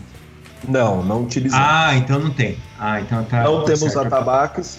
É, Silva entendia que o atabaque, dentro do desenvolvimento mediúnico, poderia ser perigoso, porque isso também pode causar é, animismo. Tá? Aham, por causa da vibração ali e tal. Isso. Agora Uhum. é assim, é a mesma coisa. Você vai num pagodão, o, o, o cara começa a tocar o tambor, malandro, você já quer sair dançando. É Então verdade. tem essa coisa, tem essa coisa inconsciente nossa de que ouvir música, né? Isso desperta o Uhum. nosso lado de querer dançar. E ele falava que isso era perigoso. Então ele não utilizava. Ele tinha, né? é, ganhado. Ele ganhou um atabaque, o Mate Silva, que ficava no terreiro, mas não era utilizado. De vez em quando ele ia dormir lá e o atabaque tocava sozinho à noite, mas Eita, durante nós. as cenas não acontecia. Eu já saía correndo. Eu tenho medo de morto. Ah, rapaz. Esse é um bandista fake. Um bandista é, é medroso, não tem jeito, Nossa, né? você tá louco. Ah, se desce assim Aê, na sua escada. Nutella. Você vê. Ah, ó, quem tá falando aí? Aê, desce escada, vê gente. Tambor toca à noite. Você tá louco, filho. O medo não é Eu o morto, cara. O medo é o que o morto vai trazer pra cobrar você. Tá, tá louco. Não, não, não. Não, Gosto dessas vou- coisas não. Vou, passar com o Exu lá, mas olha, se ele aparecer pra mim à noite, eu tô fora. É, a gente coloca, né, o meme lá do. Ah, foi fazer entrega pro Exu na encruzilhada, o Exu apareceu e o Conan com medo. É tipo Eu isso. vi, eu vi isso, é quase isso, né? É, e então, ó, é interessante, porque assim, é, então, porque assim, o atabaque, para aquele, pra aquele médium que usa o atabaque como muleta para incorporar, ali ele tem que ir só na concentração. Aí, então, quer dizer, é complexo fazer isso só na Olha, concentração. Eu, eu- eu vou falar pra você que houve a transição. Eu comecei a Umbanda tradicional ser desenvolvido Aham. Meu amigo, incorpora sem atabaque pra você ver. É muito O diferente. negócio não vem. Fala, meu Deus, cadê? Vem logo, pelo amor de Deus. Aquela Devolve. coisa, né? Aquela coisa, deu uma, bateu a primeira vez, você já, hum, já, já sente, né? Porque é uma coisa Uhum. também é, que induz você a isso. É. Então, assim, houve um processo onde eu tive que reaprender, né? Hoje, maravilha, tranquilo, a gente usa a questão dos pontos cantados, sem atabaque. É, eu, eu Com começo palma ou a- não? sem palmas, sem palmas e sem atabaques. Nada pra dar ritmo, hein? Só pra lascar o nerd. Nada. Olha, eu vou dizer uma coisa pra você. Um dia eu, eu, eu faço o convite aos irmãos para virem aqui. E aí eh, vocês me dizem depois qual que é a diferença de eu cantar sem atabaque e com atabaque. Se você pega hoje uma casa que tem sete atabaques, tá? Como a gente vê por aí, já não tem mais os três atabaques originais vindo da África, né? Uhum. Os caras hoje têm 7, 14 orquestras de atabaque. Hoje é. Show de Então, a- percussionismo. Onde pessoa, é, onde a pessoa espanca o atabaque, ele não bate, ele espanca.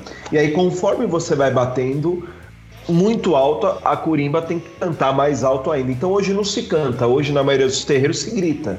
É verdade.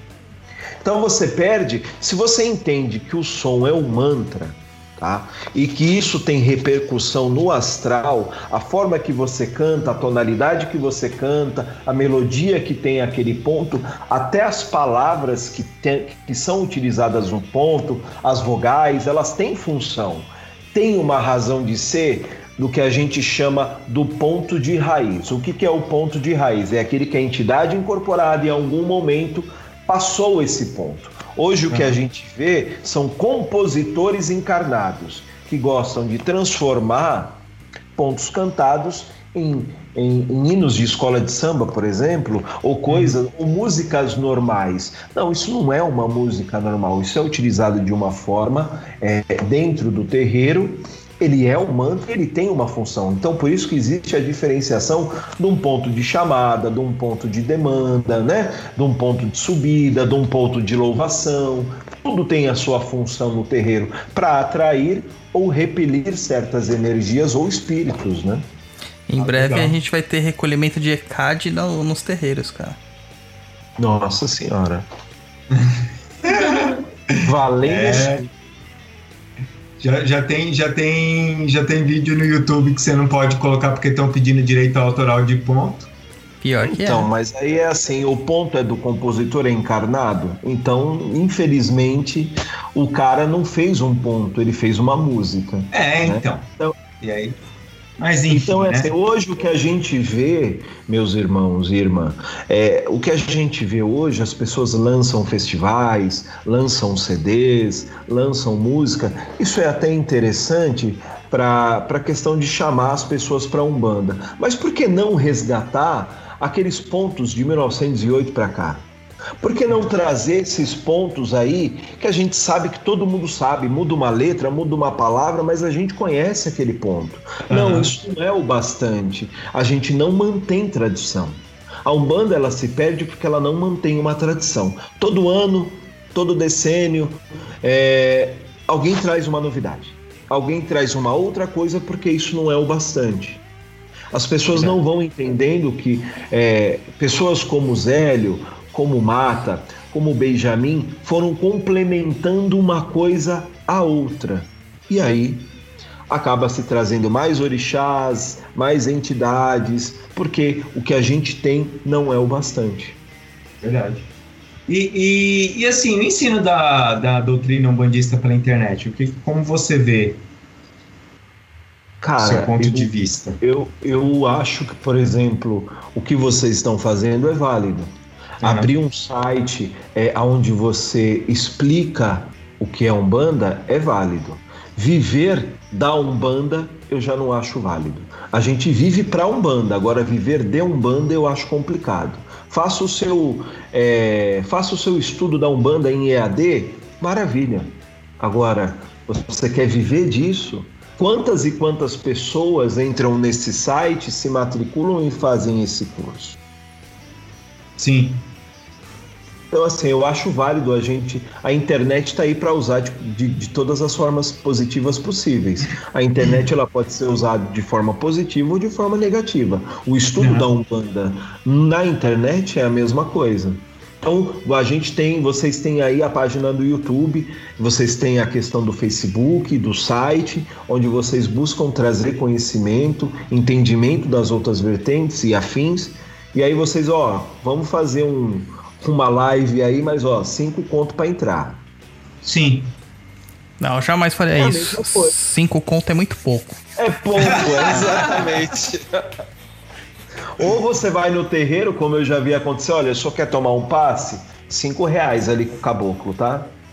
Caraca, assim agora? Ah, aconteceu já. Eu conheço passa- também, cara, hein? Conheço também. Você quer passar com o cigano ali, ó, 10 contos. Eu conheço É. um cara que tem agenda lotada pra passar com as entidades dele, cara. Atendimento Pessoas 24 por gostam 7. disso. As pessoas gostam disso. As pessoas têm prazer em pagar, cara. É, Isso é verdade.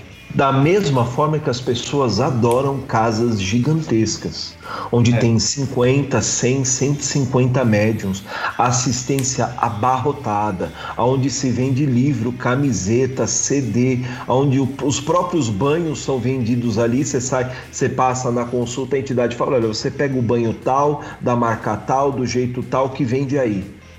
Infelizmente, isso não tá só na Umbanda, cara. Tem centros espíritas e espiritualistas que estão fazendo a mesma prática. Uma passiflorinha aí que você compra por 5 reais, estão vendendo a 50 por aí. Tem que ser aquela, senão não funciona. Então, tá Então, uma coisa é você ser um terapeuta, né, e trabalhar com isso, né, trabalhar com floral, enfim, etc. Uma coisa é você trazer isso para dentro da sua casa espiritual. É. Eu discordo. Ou você faz uma coisa ou você faz outra. Existem muitos pais e mães de santos que são, né, é, terapeutas, holísticos, enfim, fazem muitas coisas, mas, meu, tem o seu espaço. Faça no Isso. seu espaço. Não utilize o terreiro como forma de ganho de dinheiro. Porque todo mundo que vai no terreiro, meu amigo, tem problema. Todo mundo vai precisar de um floralzinho, todo mundo vai precisar de uma consulta, mas não traga isso pro terreiro. Porque senão você fica lá, né? Você joga o cara para uma consulta no seu ter, no, na, é, ter, é, de terapia e depois vai pro terreiro. Terapia, terreiro. Aí tá lá. Aí, meu filho. Aí Você amarra, né? Você, você, amarra. você faz um cliente, né? Você deixa de ter um Exatamente. consulente, né? Exatamente. É complexo. E deixa eu te fazer uma pergunta. É, você estava falando, na sua casa mais ou menos tem quantos médiums que trabalham com você? 627. Temos Ok. 5, 6, 7. É assim, a gente sabe uma coisa que eu sempre brinco aqui e falo, a Umbanda esotérica é chata, ninguém aguenta. Não tem atabaque, não tem imagem, não tem aquela, aquele calhamaço de guias que as pessoas têm no pescoço. Não dá tem pra conversar, né? Porque não tem um atabaque pra, pra abafar É. seu bate-papo lá, né? Então, aí não tem, não tem é, chapéu, não tem facão, não tem isso. E fora isso, o conceito do estudo, para a maioria das pessoas, elas acham difíceis a concepção de entender, de entender o que é um orixá dentro da Umbanda esotérica, o que é, é, uma entidade. Então, a- aqui hoje nós estamos em cinco, já chegamos em sete, em dez. Muita gente se afiniza, outros vão embora, são ciclos. Nós temos uma assistência que vai de 10, 15, 20. O espaço é pequeno, eu tenho 15 cadeiras. Certo. Então, aqui é um lugar que não, que não vem muita gente, além do que porque eu não coloco placa. Então, é um lugar que está abaixo da minha casa, um salão que está abaixo da minha casa. Então, eu não tenho placa. Então, isso acaba não, as pessoas acabam não sabendo que aqui é um terreiro, né? Mas isso também, eu não tenho essa concepção, essa necessidade das pessoas é, Sim, sim. tem, né? o- ter uma casa grande, de ser o, o, o grande, né? Da Umbanda, isso aí eu não, não me interessa. Max Silva já falava que, olha, filho, você já ter 20 na corrente é muita responsabilidade, é muita gente para você tratar. Aí eu fico imaginando 100, 150 pessoas numa corrente, como é que um pai ou uma mãe de santo trata dessas 150 pessoas? É. Não trata. Não sabe nada. deles, não né? sabe nada. Sabe o por quê? Porque você leva no geralzão, você leva no geralzão, olha, toma banho, acende vela, faz defumação.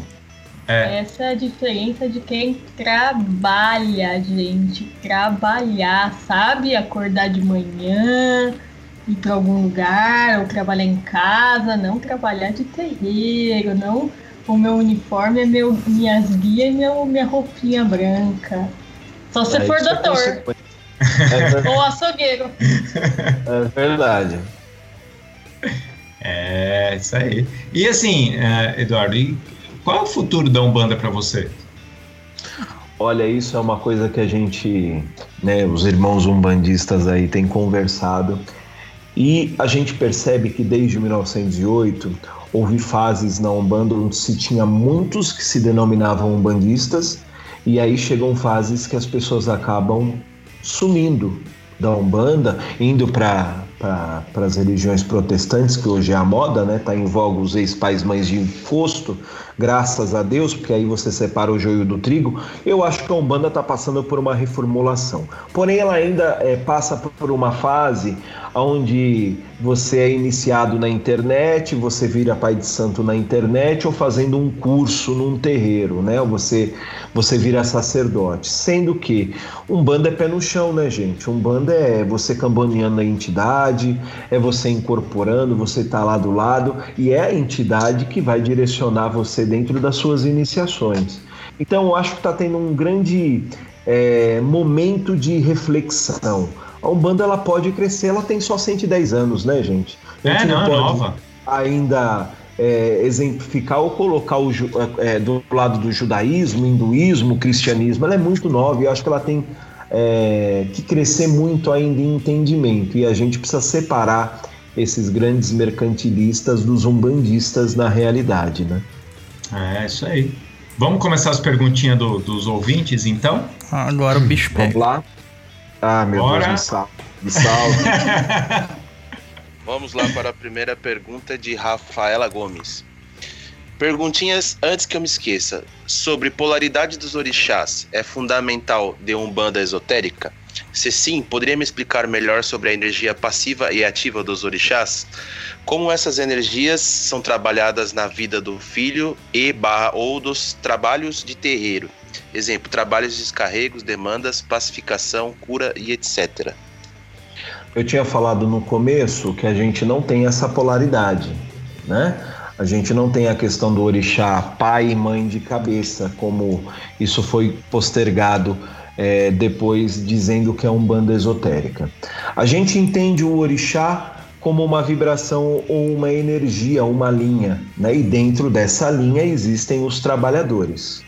É, questão passiva e, é, e ativo, questão positiva e negativa, a gente tem isso dentro das questões que a gente também trabalha com astrologia, né? Não essa astrologia de jornal, de horóscopo, etc., mas a questão dos planetas, dos signos, né? É através desse entendimento que você sabe qual é a sua vibração, qual é a sua energia. Então a gente sabe que dentro da, da vibração de Xangô na Umbanda Esotérica, por exemplo, quem é filho de Xangô seria é, do signo de Sagitário ou de peixes. A gente sabe que dentro dessa questão de positivo e negativo, ativo e passivo, peixe seria negativo, passivo e, e, e sagitário positivo e Sim. ativo. E aí a gente trabalha nessas questões magísticas através desses entendimentos. Aí a entidade no trabalho também direciona dessa forma. Sempre soube que peixes era negativo, cara. Sempre. Eu sou pisciano, cara. Eu sou bem negativo. Oh, oh, oh, deixa eu fazer uma outra pergunta. Se você falou disso, existe também é, na a carta natal o, o estudo do mapa Sim, astral? Existe o estudo dentro do mapa astral. Existe o estudo do mapa astral, ah, onde você estuda uh, o signo solar, ascendente, uhum. lua, tudo isso tem uma questão de ser e de existir. Mesmo então, a pessoa que tem o parto natural ou gestacional, ou, ou, ou, ou fazer a questão é, não do parto cesárea. natural, da cesárea. Da cesárea. Uhum. Isso. Ah, então legal. Então, para você ser o médio ali, você tem que pelo menos saber o que, que rola ali no seu mapa. Da Umbanda Esotérica, sim, porque através, olha, qual que é o seu signo, qual que isso. Se você fazer um estudo mais pormenorizado, é. e isso já aconteceu comigo, por exemplo, que não comecei na Umbanda Esotérica, tá? Uhum. Então, se você pegar certos conceitos dentro do seu mapa, batem quase que diretamente com as entidades que assistem você. Uhum. Com as entidades que a pessoa incorpora. Existe essa situação. Ah, existe uma dúvida que já que a gente tá, entrou nesse assunto. Ah, eu sou filho de Xangô. Eu tenho que incorporar uma entidade de Xangô? Não. Ah, eu sou não, filho. Não é parzinho. Não é parzinho. Ah, bom. Tá. E acho que isso aí até que responde a pergunta do Thiago e do Henrique, né? Que era justamente sobre isso, né? São as próximas isso. duas perguntas. Uhum. E ainda dentro dessa questão, Eduardo, é... é... o que importa então seria o signo solar para achar a regência da cabeça da pessoa, no caso. Exatamente. Que também é conhecido como Ori na maioria dos lugares, né? É, eu, como geminiano, se eu não me engano, seria umas crianças, Você é Iori. né? É. Você é Iori. Isso. Tá vendo? sempre me achei uma criança. Nossa senhora, meu. Segue lá. Nossa, eu acho que era, que, era, que era orixá espírito de porco. É, sabe qual que é o problema? Se a gente analisar o conceito dentro de uma umbanda tradicional, ah, e aquela pessoa é filha de, de Ibeje, de Cosme e Damião, aí você lembra da pureza, né, das crianças, enfim, toda essa uhum. questão. E aí você leva para um lado, se você você tem que olhar o seu mapa, você tem que saber o porquê que você veio nesse planeta, por que que dentro da, da questão de gêmeos você veio e o que você veio aprender, né? Não, então, a, gêmeos não astral... veio aprender, gêmeos veio ensinar, desculpa. Ensinar, ah, cala a boca, Doug. Nossa. E veio, Nossa. E, é, com certeza. E veio Isso, falar, tá... porque Ô, Eduardo, não dá trela pra ele não, Eduardo, por favor. Você já quer conviver com esse ser, cara. Ixi, o relacionamento tá em crise de vocês? E, é, então, eu e o eixo do ouro aí, a gente tá ficando popular, cara. eixo do ouro. Tá dando problema já, então, né? É. Vamos lá, próxima pergunta. Da Isa. Próxima per... da Isa Pinheiro. Qual a diferença da Umbanda normal para a Umbanda esotérica? Uma é normal e outra é esotérica. É, é, eu achei, eu deixei até essa é pergunta o aí. Eu deixei até essa pergunta porque eu achei engraçado o termo normal para Normal. uma umbanda, cara. Ô, ô, Isa, deixa eu explicar uma coisa. Se o Douglas frequenta a normal, não é normal. Olha, isso é engraçado, porque as pessoas é, é, entendem, e, e isso é bom falar. Né? As pessoas é, pintaram o Max Silva como elitista a vida toda, né? porque ele tinha conceitos muito é, profundos, diferentes daquilo que a maioria das pessoas entendiam. Então a palavra esotérica assusta um pouco, né? Ó, minha amiga, Umbanda é Umbanda, né? Então a gente, como falou durante esse bate-papo aí, é, explicou a questão que a gente não utiliza imagens, não utiliza tabaque, não utiliza mais de uma guia, é, a gente trabalha só com caboclo preto velho e criança Exu e Pombagira, eu acho que isso, a questão do entendimento né, do, do, do orixá, da vibração do, do médium, o- é, é através do signo, do seu mapa astral. Eu acho que isso é o básico para a pessoa entender um pouquinho. Muda-se também, é bom falar, a questão das cores. Né? A gente tem a similitude que verde é mata, então tá ligado ao Oxóssi né, o, o, o Iemanjá azul por causa do mar. Não. A gente tem a, o entendimento que o orixá ele se liga a um planeta que rege um signo, que rege um chakra. Então, por exemplo, o chakra relacionado a orixalá é o coronário. O coronário, dentro da sua questão de chakras e energias, é dourado. Então, a cor de orixalá na Umbanda é branco ou dourado. Xangô é cardíaco. Dentro da questão é, da Umbanda esotérica, seria verde. Laranja seria Ogum. Então, isso também é uma questão bem diferente. E o nome Iori e Iorimá, né, que dentro da Umbanda tradicional é o Mulu, né, a Baluaê, o Ibeje, Cosme e Damião, também seria uma grande diferença. Pontos riscados, né? Também é bom falar. Então, tem umas diferenças em questões internas mesmo. Mas se você vira Então- uma gira, você vê que ali está o caboclo, ali está o preto velho, ali está a criança, trabalhando Então, da por isso mesma você falou que, que o orixá não dá para você ver como o mesmo orixá africano da- do candomblé que não tem nada a ver, exatamente por causa disso, que você está associando aquele o orixá, aquele nome, com outras coisas, com outras energias que todas se conversam, né? Sim, a- as sete linhas de Umbanda são entendidas como forças ou vibrações. A Isso. gente pega o entendimento do orixá no conceito africano, que, que, que, que foi trazido para a Umbanda tradicional, é de Uhum. uma forma realmente de um elemento, um ser, um masculino, feminino, enfim, diferenciado, né? Uhum. Legal. Próxima pergunta, Luiz. Próxima é do Paulo Chessini. Ele quer saber quais as vantagens e desvantagens da Umbanda esotérica para a Umbanda tradicional. Vende o peixe agora, hein? Vende o peixe. Olha, vou vender. Cara, ser bem sincero, não tem essa questão de vantagem ou desvantagem, tem afinidade e não afinidade. Tem gente que vem aqui e se afiniza, tem gente que vem e não se afiniza, tem gente que vai em outro terreiro de um banda dita tradicional ou popular e se afiniza. É, é, é, não há vantagem, a vantagem é praticar a caridade, é fazer o que você gosta, é amar a sua religião, fazer com fé e com amor e com conhecimento. Conhecimento e sabedoria também são essenciais ao lado do amor. Agora, vantagem, eu não vejo vantagem assim que, que possa diferenciar que aqui é melhor e lá é pior. É, é, é muito complicado, né? Porque você Peraí, fala peraí, assim, peraí. "Não, Vocês dão bolo, alguma coisa assim? Bolo para comer no final? Olha, cara, tem um chazinho quando tá frio aqui, tem o bebedouro, tem um banheiro com papel higiênico dupla face. Então já tem vantagem. Ah, então tá bom. Então tá bom. já tem vantagem. Entende? O que seria vantagem? Você vir aqui fazer um trabalho de amarração ou para conseguir dinheiro? Não Depende sei. do que você quer, né? Seu ponto de É, vista. depende do que você quer. A gente não faz esse tipo de trabalho, né? Aham. Mas a Então pessoa já pode fica a dica, hein, galera? Se vocês queriam lá na, na- conhecer a casa do Eduardo para fazer uma amarraçãozinha de amor verdadeiro, não vão. Exatamente. Próxima pergunta, Luiz. Tiago Sena, primeira pergunta: como se inicia na raiz da Guiné? Segunda, se possível, quais as iniciações que o iniciante passa até se tornar um dirigente? Existe um tempo mínimo? Olha, a primeira coisa a se fazer para começar na Umbanda Esotérica é passando pela porta, né? É, esse é o primeiro conceito.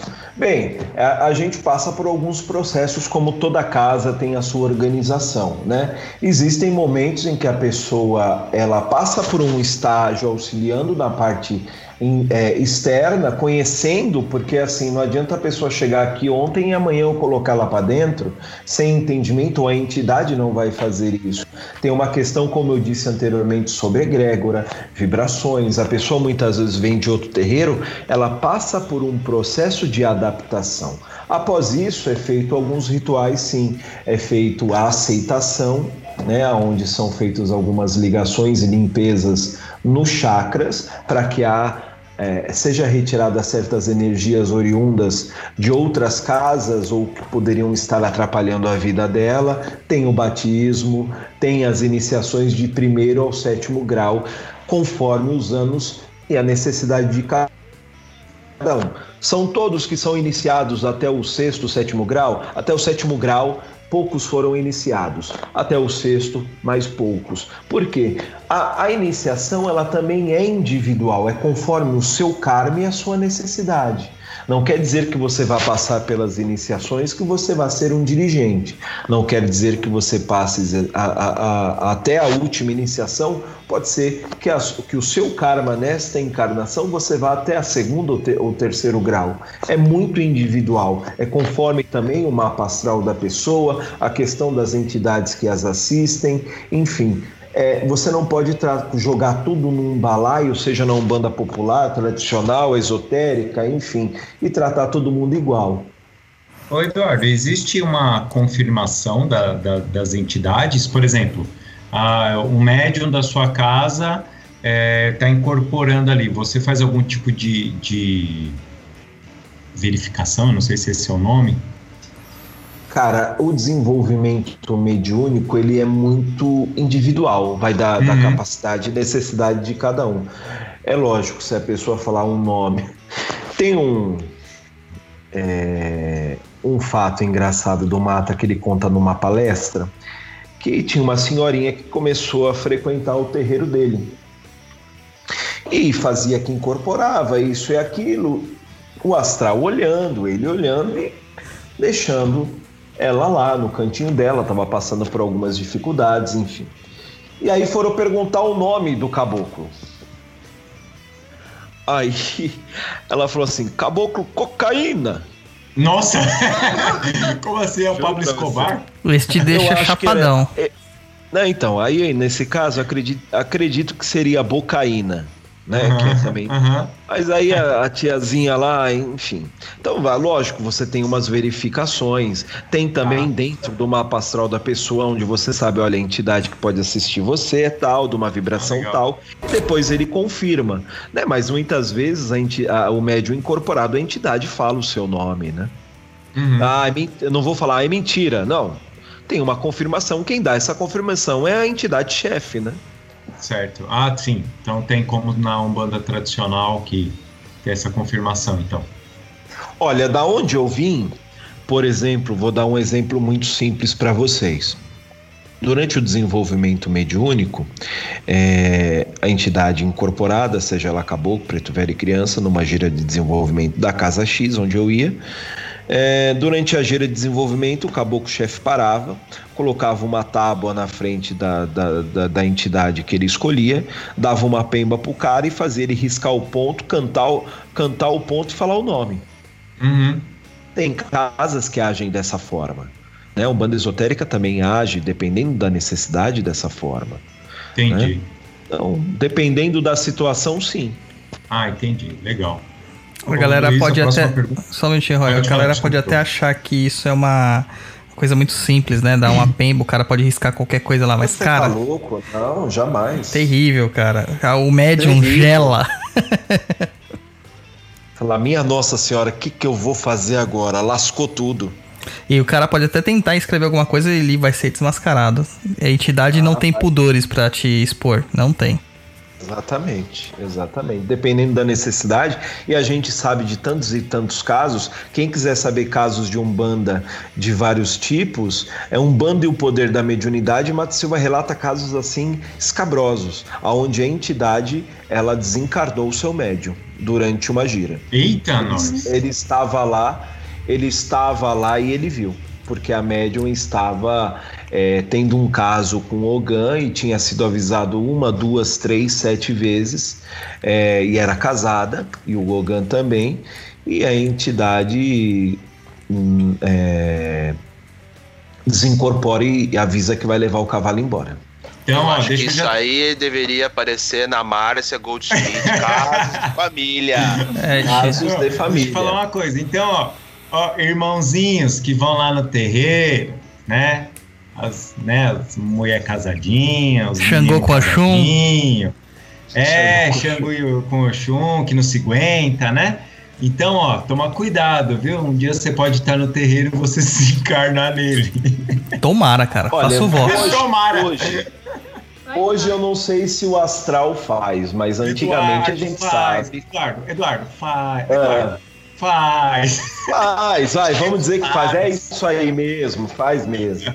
Mas antigamente a gente tinha casos assim, né? É, a gente pega coisas assim.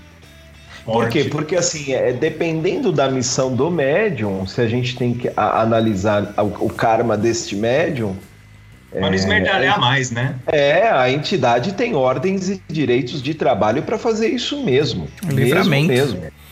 Livramento desta pessoa que desvirtuou por completo a missão dela, né? E Se hoje- era uma- um karma, digamos, missionário, lascou foi tudo, né? E hoje a gente não vê muito dessas coisas porque existem poucos médiums de verdade, né? A maior parte é teatro. Exatamente, exatamente. Aí a entidade não Então, tem por que gente- matar um cara que tá interpretando um personagem, senão a Globo tava sem ator. Não tem nada. É verdade. Então, é, é, mediunidade não é uma coisa simples como as pessoas ensinam por aí. Todo mundo é médium, todo mundo pode ter um caboclo, um preto velho, uma criança. Um iniciado do mata, esse João que eu falei que desencarnou esse ano, já um senhor de uma certa idade, ele tinha um terreiro na Penha aqui em São Paulo, na qual eu visitei algumas vezes, onde ele era o sacerdote e ele não tinha mediunidade de incorporação. Olha só. Que legal. Ele tinha mediunidade de intuição, de audição, e a esposa dele é que trabalhava com o caboclo e os outros filhos da casa. Ele ficava durante a gira sem incorporar. Viu, Luiz? Dá pra você abrir sua casa, cara. Vou abrir. Vou abrir. Caixa do ouro, Luiz. Casa do Exu. caboclo japonês. Exata. E- Exu Oriental. Próxima oriental, sensacional. Exatamente. Vamos lá para a próxima pergunta, que é da senhorita Sandra Câmara. Sou do signo de Câncer e sou filha de Xangô. Meu pai de santo também faz este estudo. Também questionei isso. Na minha iniciação em Exu, Exu Giramundo desceu para confirmar Xangô. Pode explicar isso? Olha, tem alguma coisa errada se ela for entender que ela tá falando da Umbanda esotérica. Tem um lado certo que Xangô realmente tem o seu Exu de serventia como chefe de legião, seu Exu Giramundo. Mas Câncer tá ligado a Iemanjá, Opa. não tá ligado a silêncio total. Não, não, é que deu um corte. Deu lag aí, É deu que lag aí. cortou. É que então é, é- é- o câncer é ligado a qual orixá? Que esse aí que cortou. Câncer Câncer está ligado a Iemanjá, não a Xangô. Ah. Xangô tá ligado. Xangô tá ligado a Sagitário e tá ligado. Ah, peixes. Mas dentro do conceito que ela tem uma entidade Xangô e tem um eixo chamado Giramundo, tudo bem. Tá, sa- nessa parte tá correta. Agora a parte do, do signo ser ligado a Xangô, não. Mas isso é dentro de um entendimento de um banda esotérica, né? Porque acho que aqui ela misturou duas vertentes, cara. Dois, duas compreensões Sim, diferentes. Pode ser, po- pode ser. pode ser. Ela, É que ela escreveu ali, né? Que o, pai de, que o pai de santo dela também fez este estudo, né? Então a gente não. De repente ele estudou ali, mas ele não, não pratica aquilo, né? Exato, pode ser isso também. Mas se, se ela se ela está tentando me, me, me falar que o, estudo é esotérico, tem um lado certo, tem um lado que tá faltando perna. Aham, entendi. Próxima pergunta, Luiz. Olha, não sei se o nome tá certo, mas enfim. É o nome lá. do perfil do YouTube, cara. É, tudo E- bem, eu sei, é- pô. Que ele se manifeste com o seu nome verdadeiro. Ache seu brinquedo Clube da Garagem. Esse é o perfil aí que mandou a pergunta. Chama de Eduardo. Chuck, É. o brinquedo assassino. Ed- Eduardo, como funcionam então para essas entidades que não trabalham em terra? Elas acabam usando outra roupagem para atuar ou ficam no auxílio das entidades que a casa trabalha? Existem casas que, por exemplo, as pessoas fazem a migração da Umbanda tradicional para a Umbanda esotérica, certo? Existem entidades, por exemplo, baianos, boiadeiros, marinheiros, que podem se utilizar conforme o tempo outras roupagens, porque também aí existe uma nova, um novo entendimento e desenvolvimento para o médium fazer isso. Existem entidades que não trabalham, só trabalham no plano astral, auxiliando a- as outras entidades, mas podem haver essas duas formas, sim. Legal. O Ache seu brinquedo É um, é um processo falou- difícil, né? O nome dele é Olívio. Olha, cara, eu Beleza, acho que, Olívio, obrigado pela pergunta. acho que a gente vai te chamar de Chuck. Chuck tá bem legal. Chuck casou bem, né? Próxima pergunta, Luiz. É. Próxima pergunta do Leonardo Azevedo. Sou praticante da Umbanda esotérica e no terreiro que frequento é feito o ritual de camarinha. Gostaria de saber se existe fundamento esse ritual segundo os ensinamentos do pai Mata. Abraços. É, não. Não temos camarinha, não temos deitada, não temos comida de santo. É como eu disse no começo, você usar a palavra umbanda, a palavra esoterismo ou esotérico abrange muitas coisas. Você pode falar de muitas coisas falando, ah, eu sou esotérico, eu pratico esoterismo. Mas a raiz de Guiné é outra coisa, nós não fazemos camarinha. Eu não estou questionando a questão do uso da camarinha no terreiro dele, mas a Umbanda esotérica não a pratica. Aí pode ser aquela questão que eu falei. Entrou a questão da Umbanda iniciática, dizendo que é esotérica, a junção de candomblé com Umbanda e bababi bababá, e aí introduziu a camarinha. É, o, o Caboclo Mirim também, algumas pessoas consideravam a Umbanda dele como uma prática esotérica, acabaram até dando essa sinonimia, né? Exatamente, é, cons- é considerada realmente a primeira escola de esoterismo é, no Brasil. O pessoal fala muito disso, né? Sim. E a nível de curiosidade, quem iniciou o, o Benjamin foi o próprio Zélio, né? E o É. caboclo das sete curiosidades, o Orixá Malê. Vocês pergunta, sabem dessa história? Sim, sim, que ele, ele Sim, iniciou, levou ele pra meio do mar, né? Desincorporado É, e quando isso aí. saiu, saiu o Caboclo Mirim. E o pessoal Nutella aí Exato. reclamando que tem que jogar uma macizinho na cabeça hoje em dia, que tá frio. Ah, Ai, ai, ai. É porque eles passaram produtos da Lola na cabeça. olha, Tá fazendo eu merchan? não duvido nada, eu não duvido nada, meus irmãos, se daqui a pouco o pessoal tá esquentando o banho no micro-ondas. não dá ideia, não dá ideia. Olha, não duvida. Próxima pergunta. Felipe Peixinho. Como descobrir o orixá Juntó e o ancestral na Umbanda esotérica? É, a gente não tem esse conceito. A gente sabe que existem orixás, é, e aí quando a gente fala orixás, eu tô falando de entidade, tá? É, auxiliares, tá? Aí isso entra na questão do ascendente da lua. Ah, legal. Vamos lá, o Chuck. O Chuck fez outra pergunta. Chuck voltou. Chuck voltou. É, nunca haverá uma Umbanda dentro padronizada? Sempre será assim? Cada casa com sua doutrina? As pessoas são padronizadas, elas gostam das mesmas cores, elas gostam das mesmas comidas, elas gostam dos mesmos programas de TV e de rádio? Não, então sempre vão ter pastores e as suas ovelhas. Eu digo ainda mais, graças a Deus que não tem uniformidade. Graças a Deus, graças a Deus. Mas assim, entrando nesse, nessa pergunta, eu acho que o que ele quis entender assim, não teria uma doutrina padrão dentro? Tipo, olha, fazer assim, assim, assado. Sim.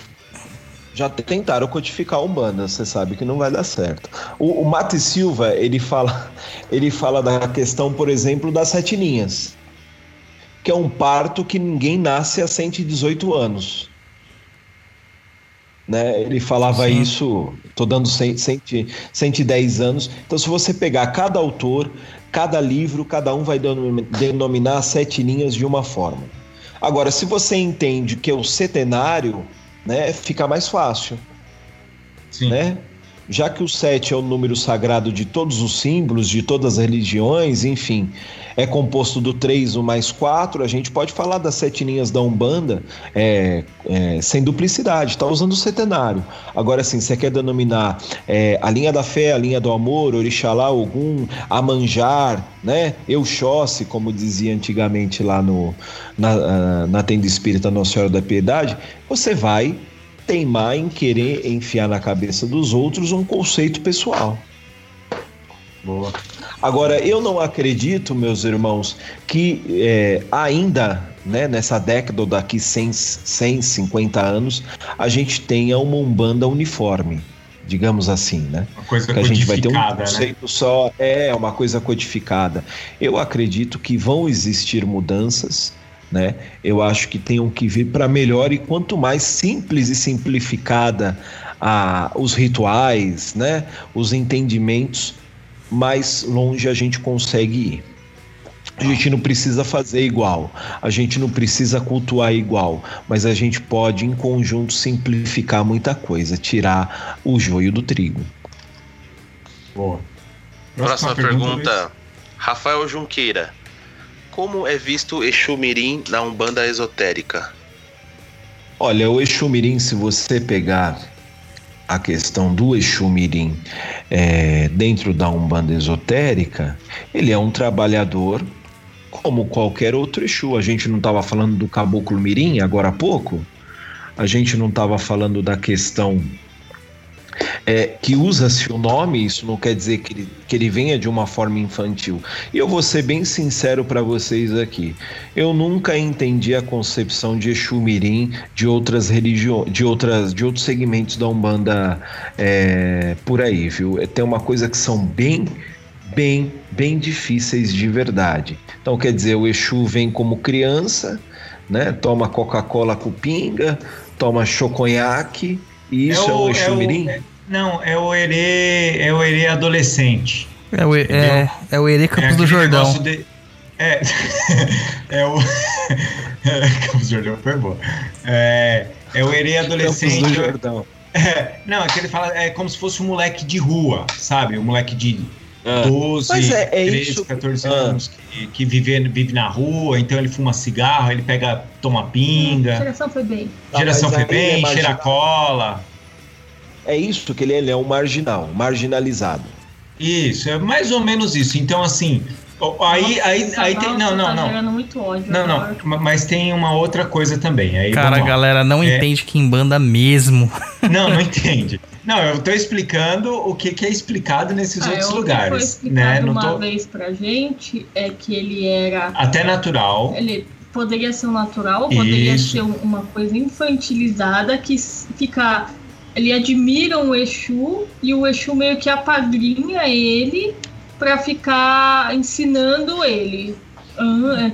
Então, é, então ele é um, um- um natural, né, Lu? É, né, é- fala- nem sempre, né? Cada um fala uma Mas ele vive lá nos, nova. nos infernos com os Exu, e aí, como ele admira muito, ele faz. é, ele é o sidekick, né? Ele é o Robin dos Exu. Pronto. Ele é o aviãozinho dos Exus? É, então ele faz o trabalho, como ele é muito pequeno, ele é astuto tal, Ah. ele faz os trabalhos lá no, no- na zona neutra pro Exu. É o dadinho Então, querendo ele virar Zé Pequeno. Então, então assim, é, tipo assim, Aham. por exemplo, ah, o Exu Mirim é, capa pretinha. Então é porque É. ele, ele, ele é. Para. Cara, será que. Será que ninguém percebe? falar. Não, ninguém, será que ninguém aí- fala isso em voz alta, cara? Pra ver o quão ridículo é isso? Capa pretinha. E aí. Ai, e aí do, da, uma Deixa eu terminar. Não, deixa eu falar. Tiririzinho. então, assim, Nossa. o ti- Exu Mirim ti- Tiririzinho, ele, ele é apadrinhado por. Para, Luciano! Por um Exu Tiriri. Então ele vocês, coloca- vocês, vocês sabem qual é o Exu chefe de legião de Iori? Quem? Diori. É o Tiriri. Tiori. Tiriri. Tiriri. Ah. E aí dentro dessa linha tem Exu Mirim, tem Exu Ganga, tem Exu Toquinho, tem Exu Lalu, tem Exu é, Manguinho, tem o Veludinho da Meia-Noite. A questão aí do nome, até aí tudo bem. Usar o nome diminutivo, beleza. Mas assim, agir de uma forma infantil é outra coisa. Eu conheci um Exu chamado Exu Brasa, Exu Brasinha, que ele vinha normal. Ele vinha normal. Agora é assim, o que você tem que entender é, é que mesmo ele trabalhando nessa linha onde é dita Exu Mirim, ele não precisa se portar como uma criança, né? Sim, não tem nada a ver, né?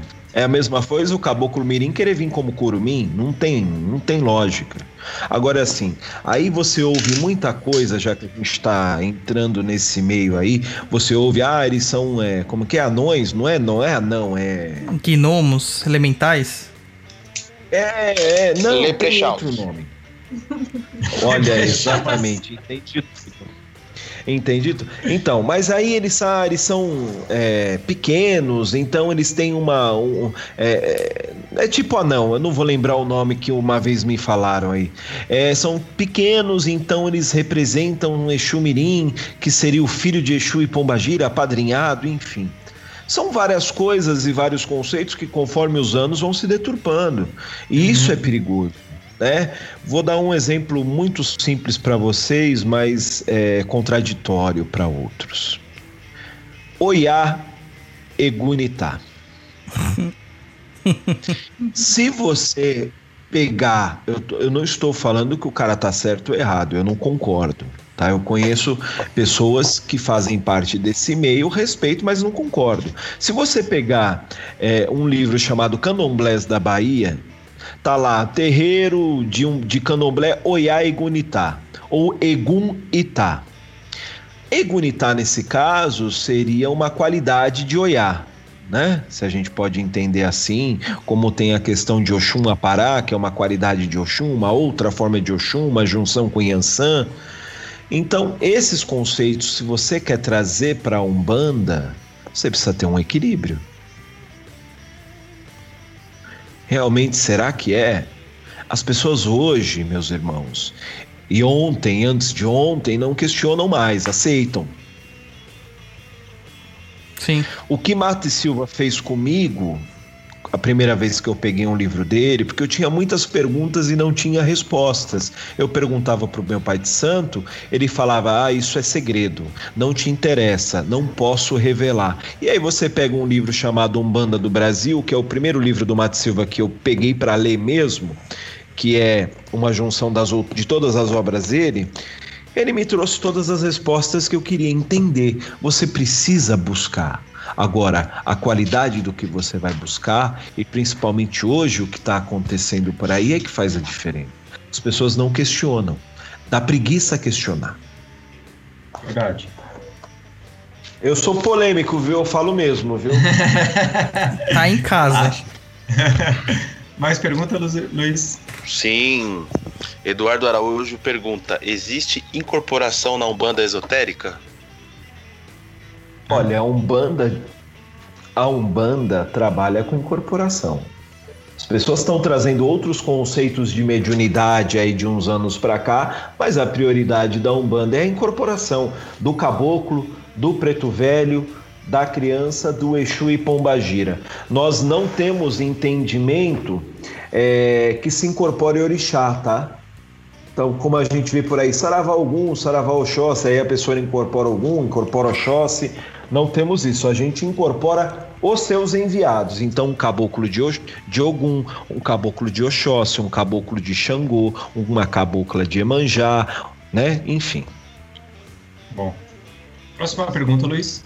O Chuck novamente. O Chuck pergunta: imagem, estátua de santo e símbolos, imagem gráfica, ponto riscado, ícones, não são a mesma coisa no sentido visual? Sim, são. É, é, o Congá é um ponto de força, né? E lá é colocado coisas para a gente é, nos ligar à divindade. A gente sabe que o Congá ele tem uma vibração e ele emana, ele tanto recebe quanto emana. Então, para uns a imagem tem mais significado, para um ponto riscado tem mais significado, uma imagem ou um quadro do Cristo tem mais significado. Porém, dentro da Umbanda esotérica, amando do caboclo velho Paié, que era o caboclo do, do que trabalhava com é, o Pai Mata, ele falou: Olha, você vai fazer um congá pedir para o meu cavalo fazer um congá dessa e dessa forma, por isso, isso e isso. Por quê?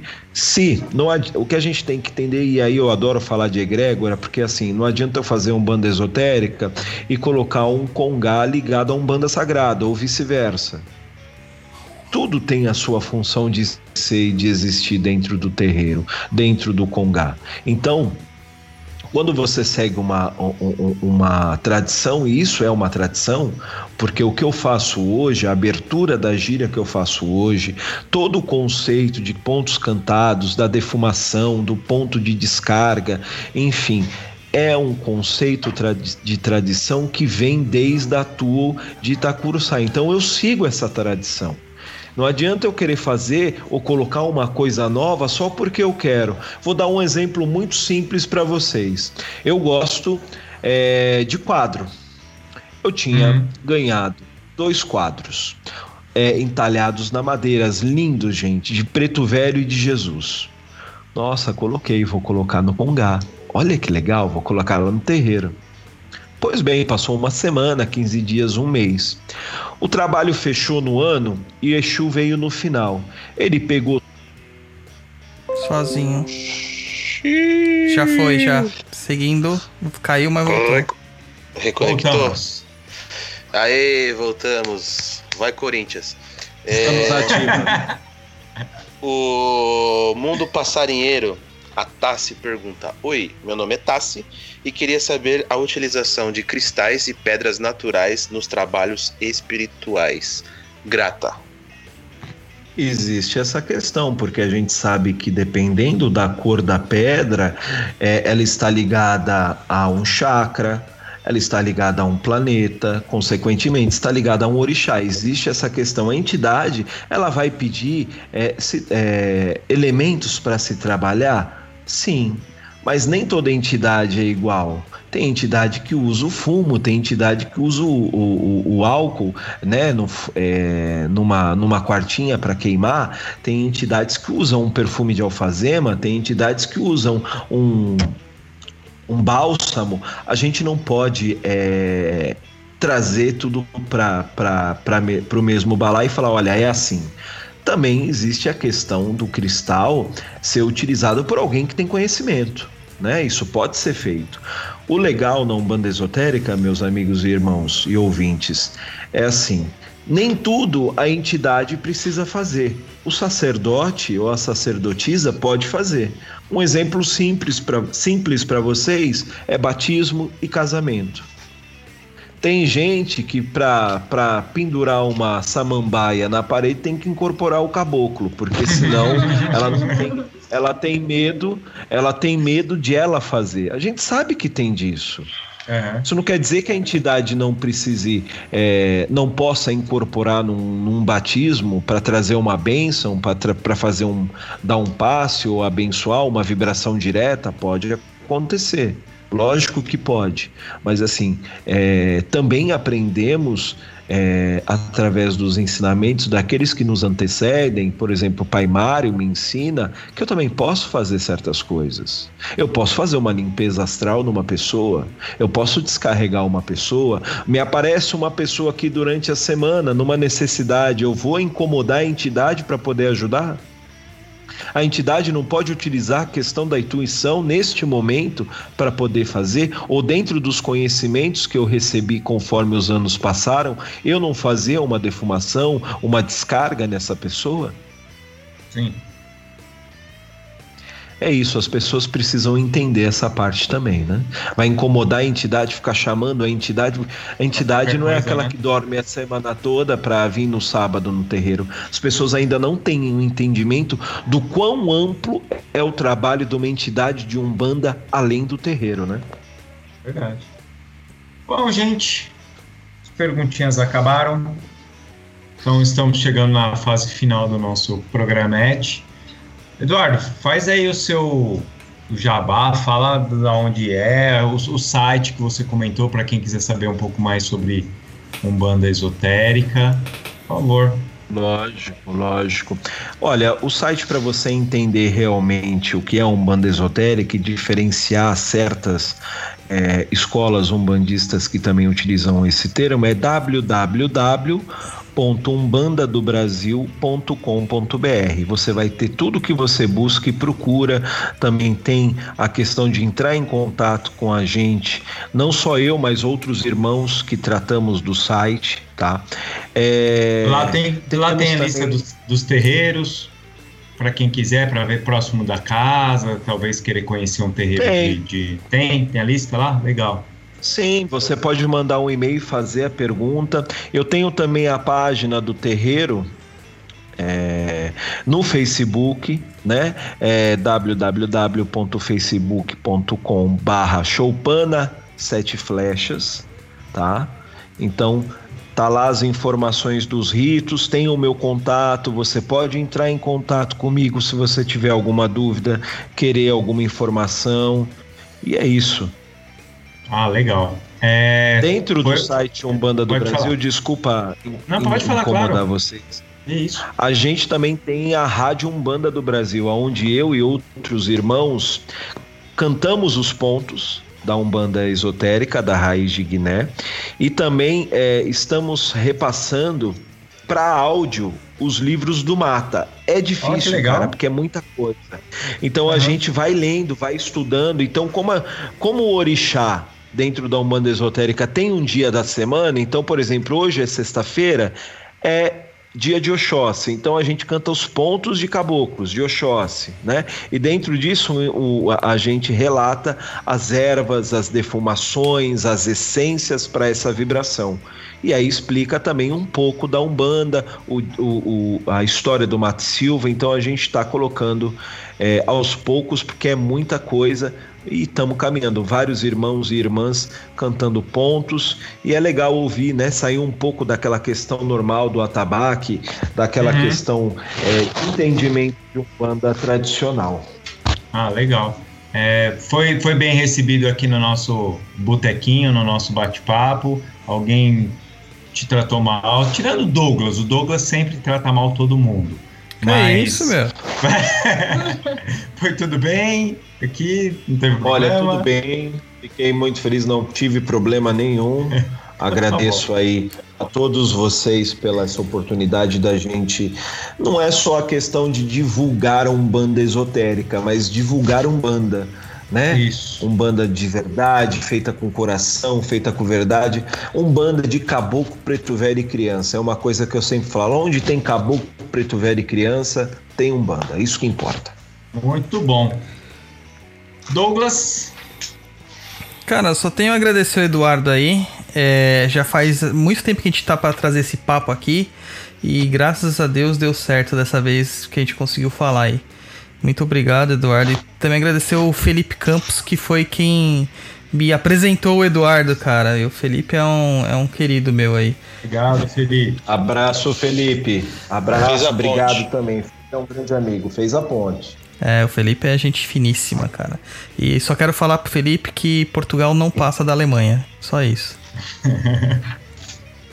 Luciana, Bom, vou agradecer o Eduardo, né, pela presença, por ter esclarecido bastante coisa. Acho que foi bem proveitoso, né, para as pessoas saberem um pouco mais sobre outras vertentes da Umbanda e sair um pouco do mundinho, né?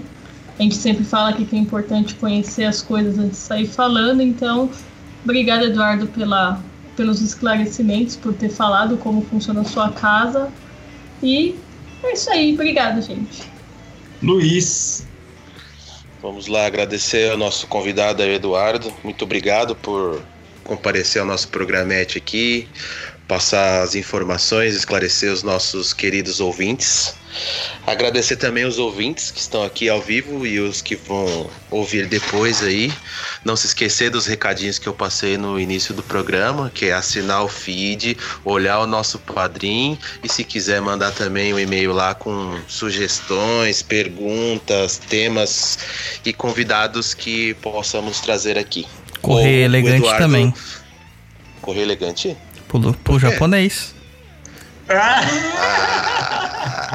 É, deixa em off isso, rapaz. Deixa em off. Mas é isso aí. Muito obrigado, Eduardo, pela presença aqui, por estar junto aqui com a gente nesse programa fodástico.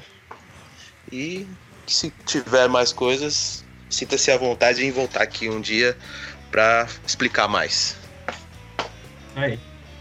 Obrigado, Eduardo, por participar. Opa, falei tudo errado. Emocionou. Por participar, é, por participar do nosso programete aqui.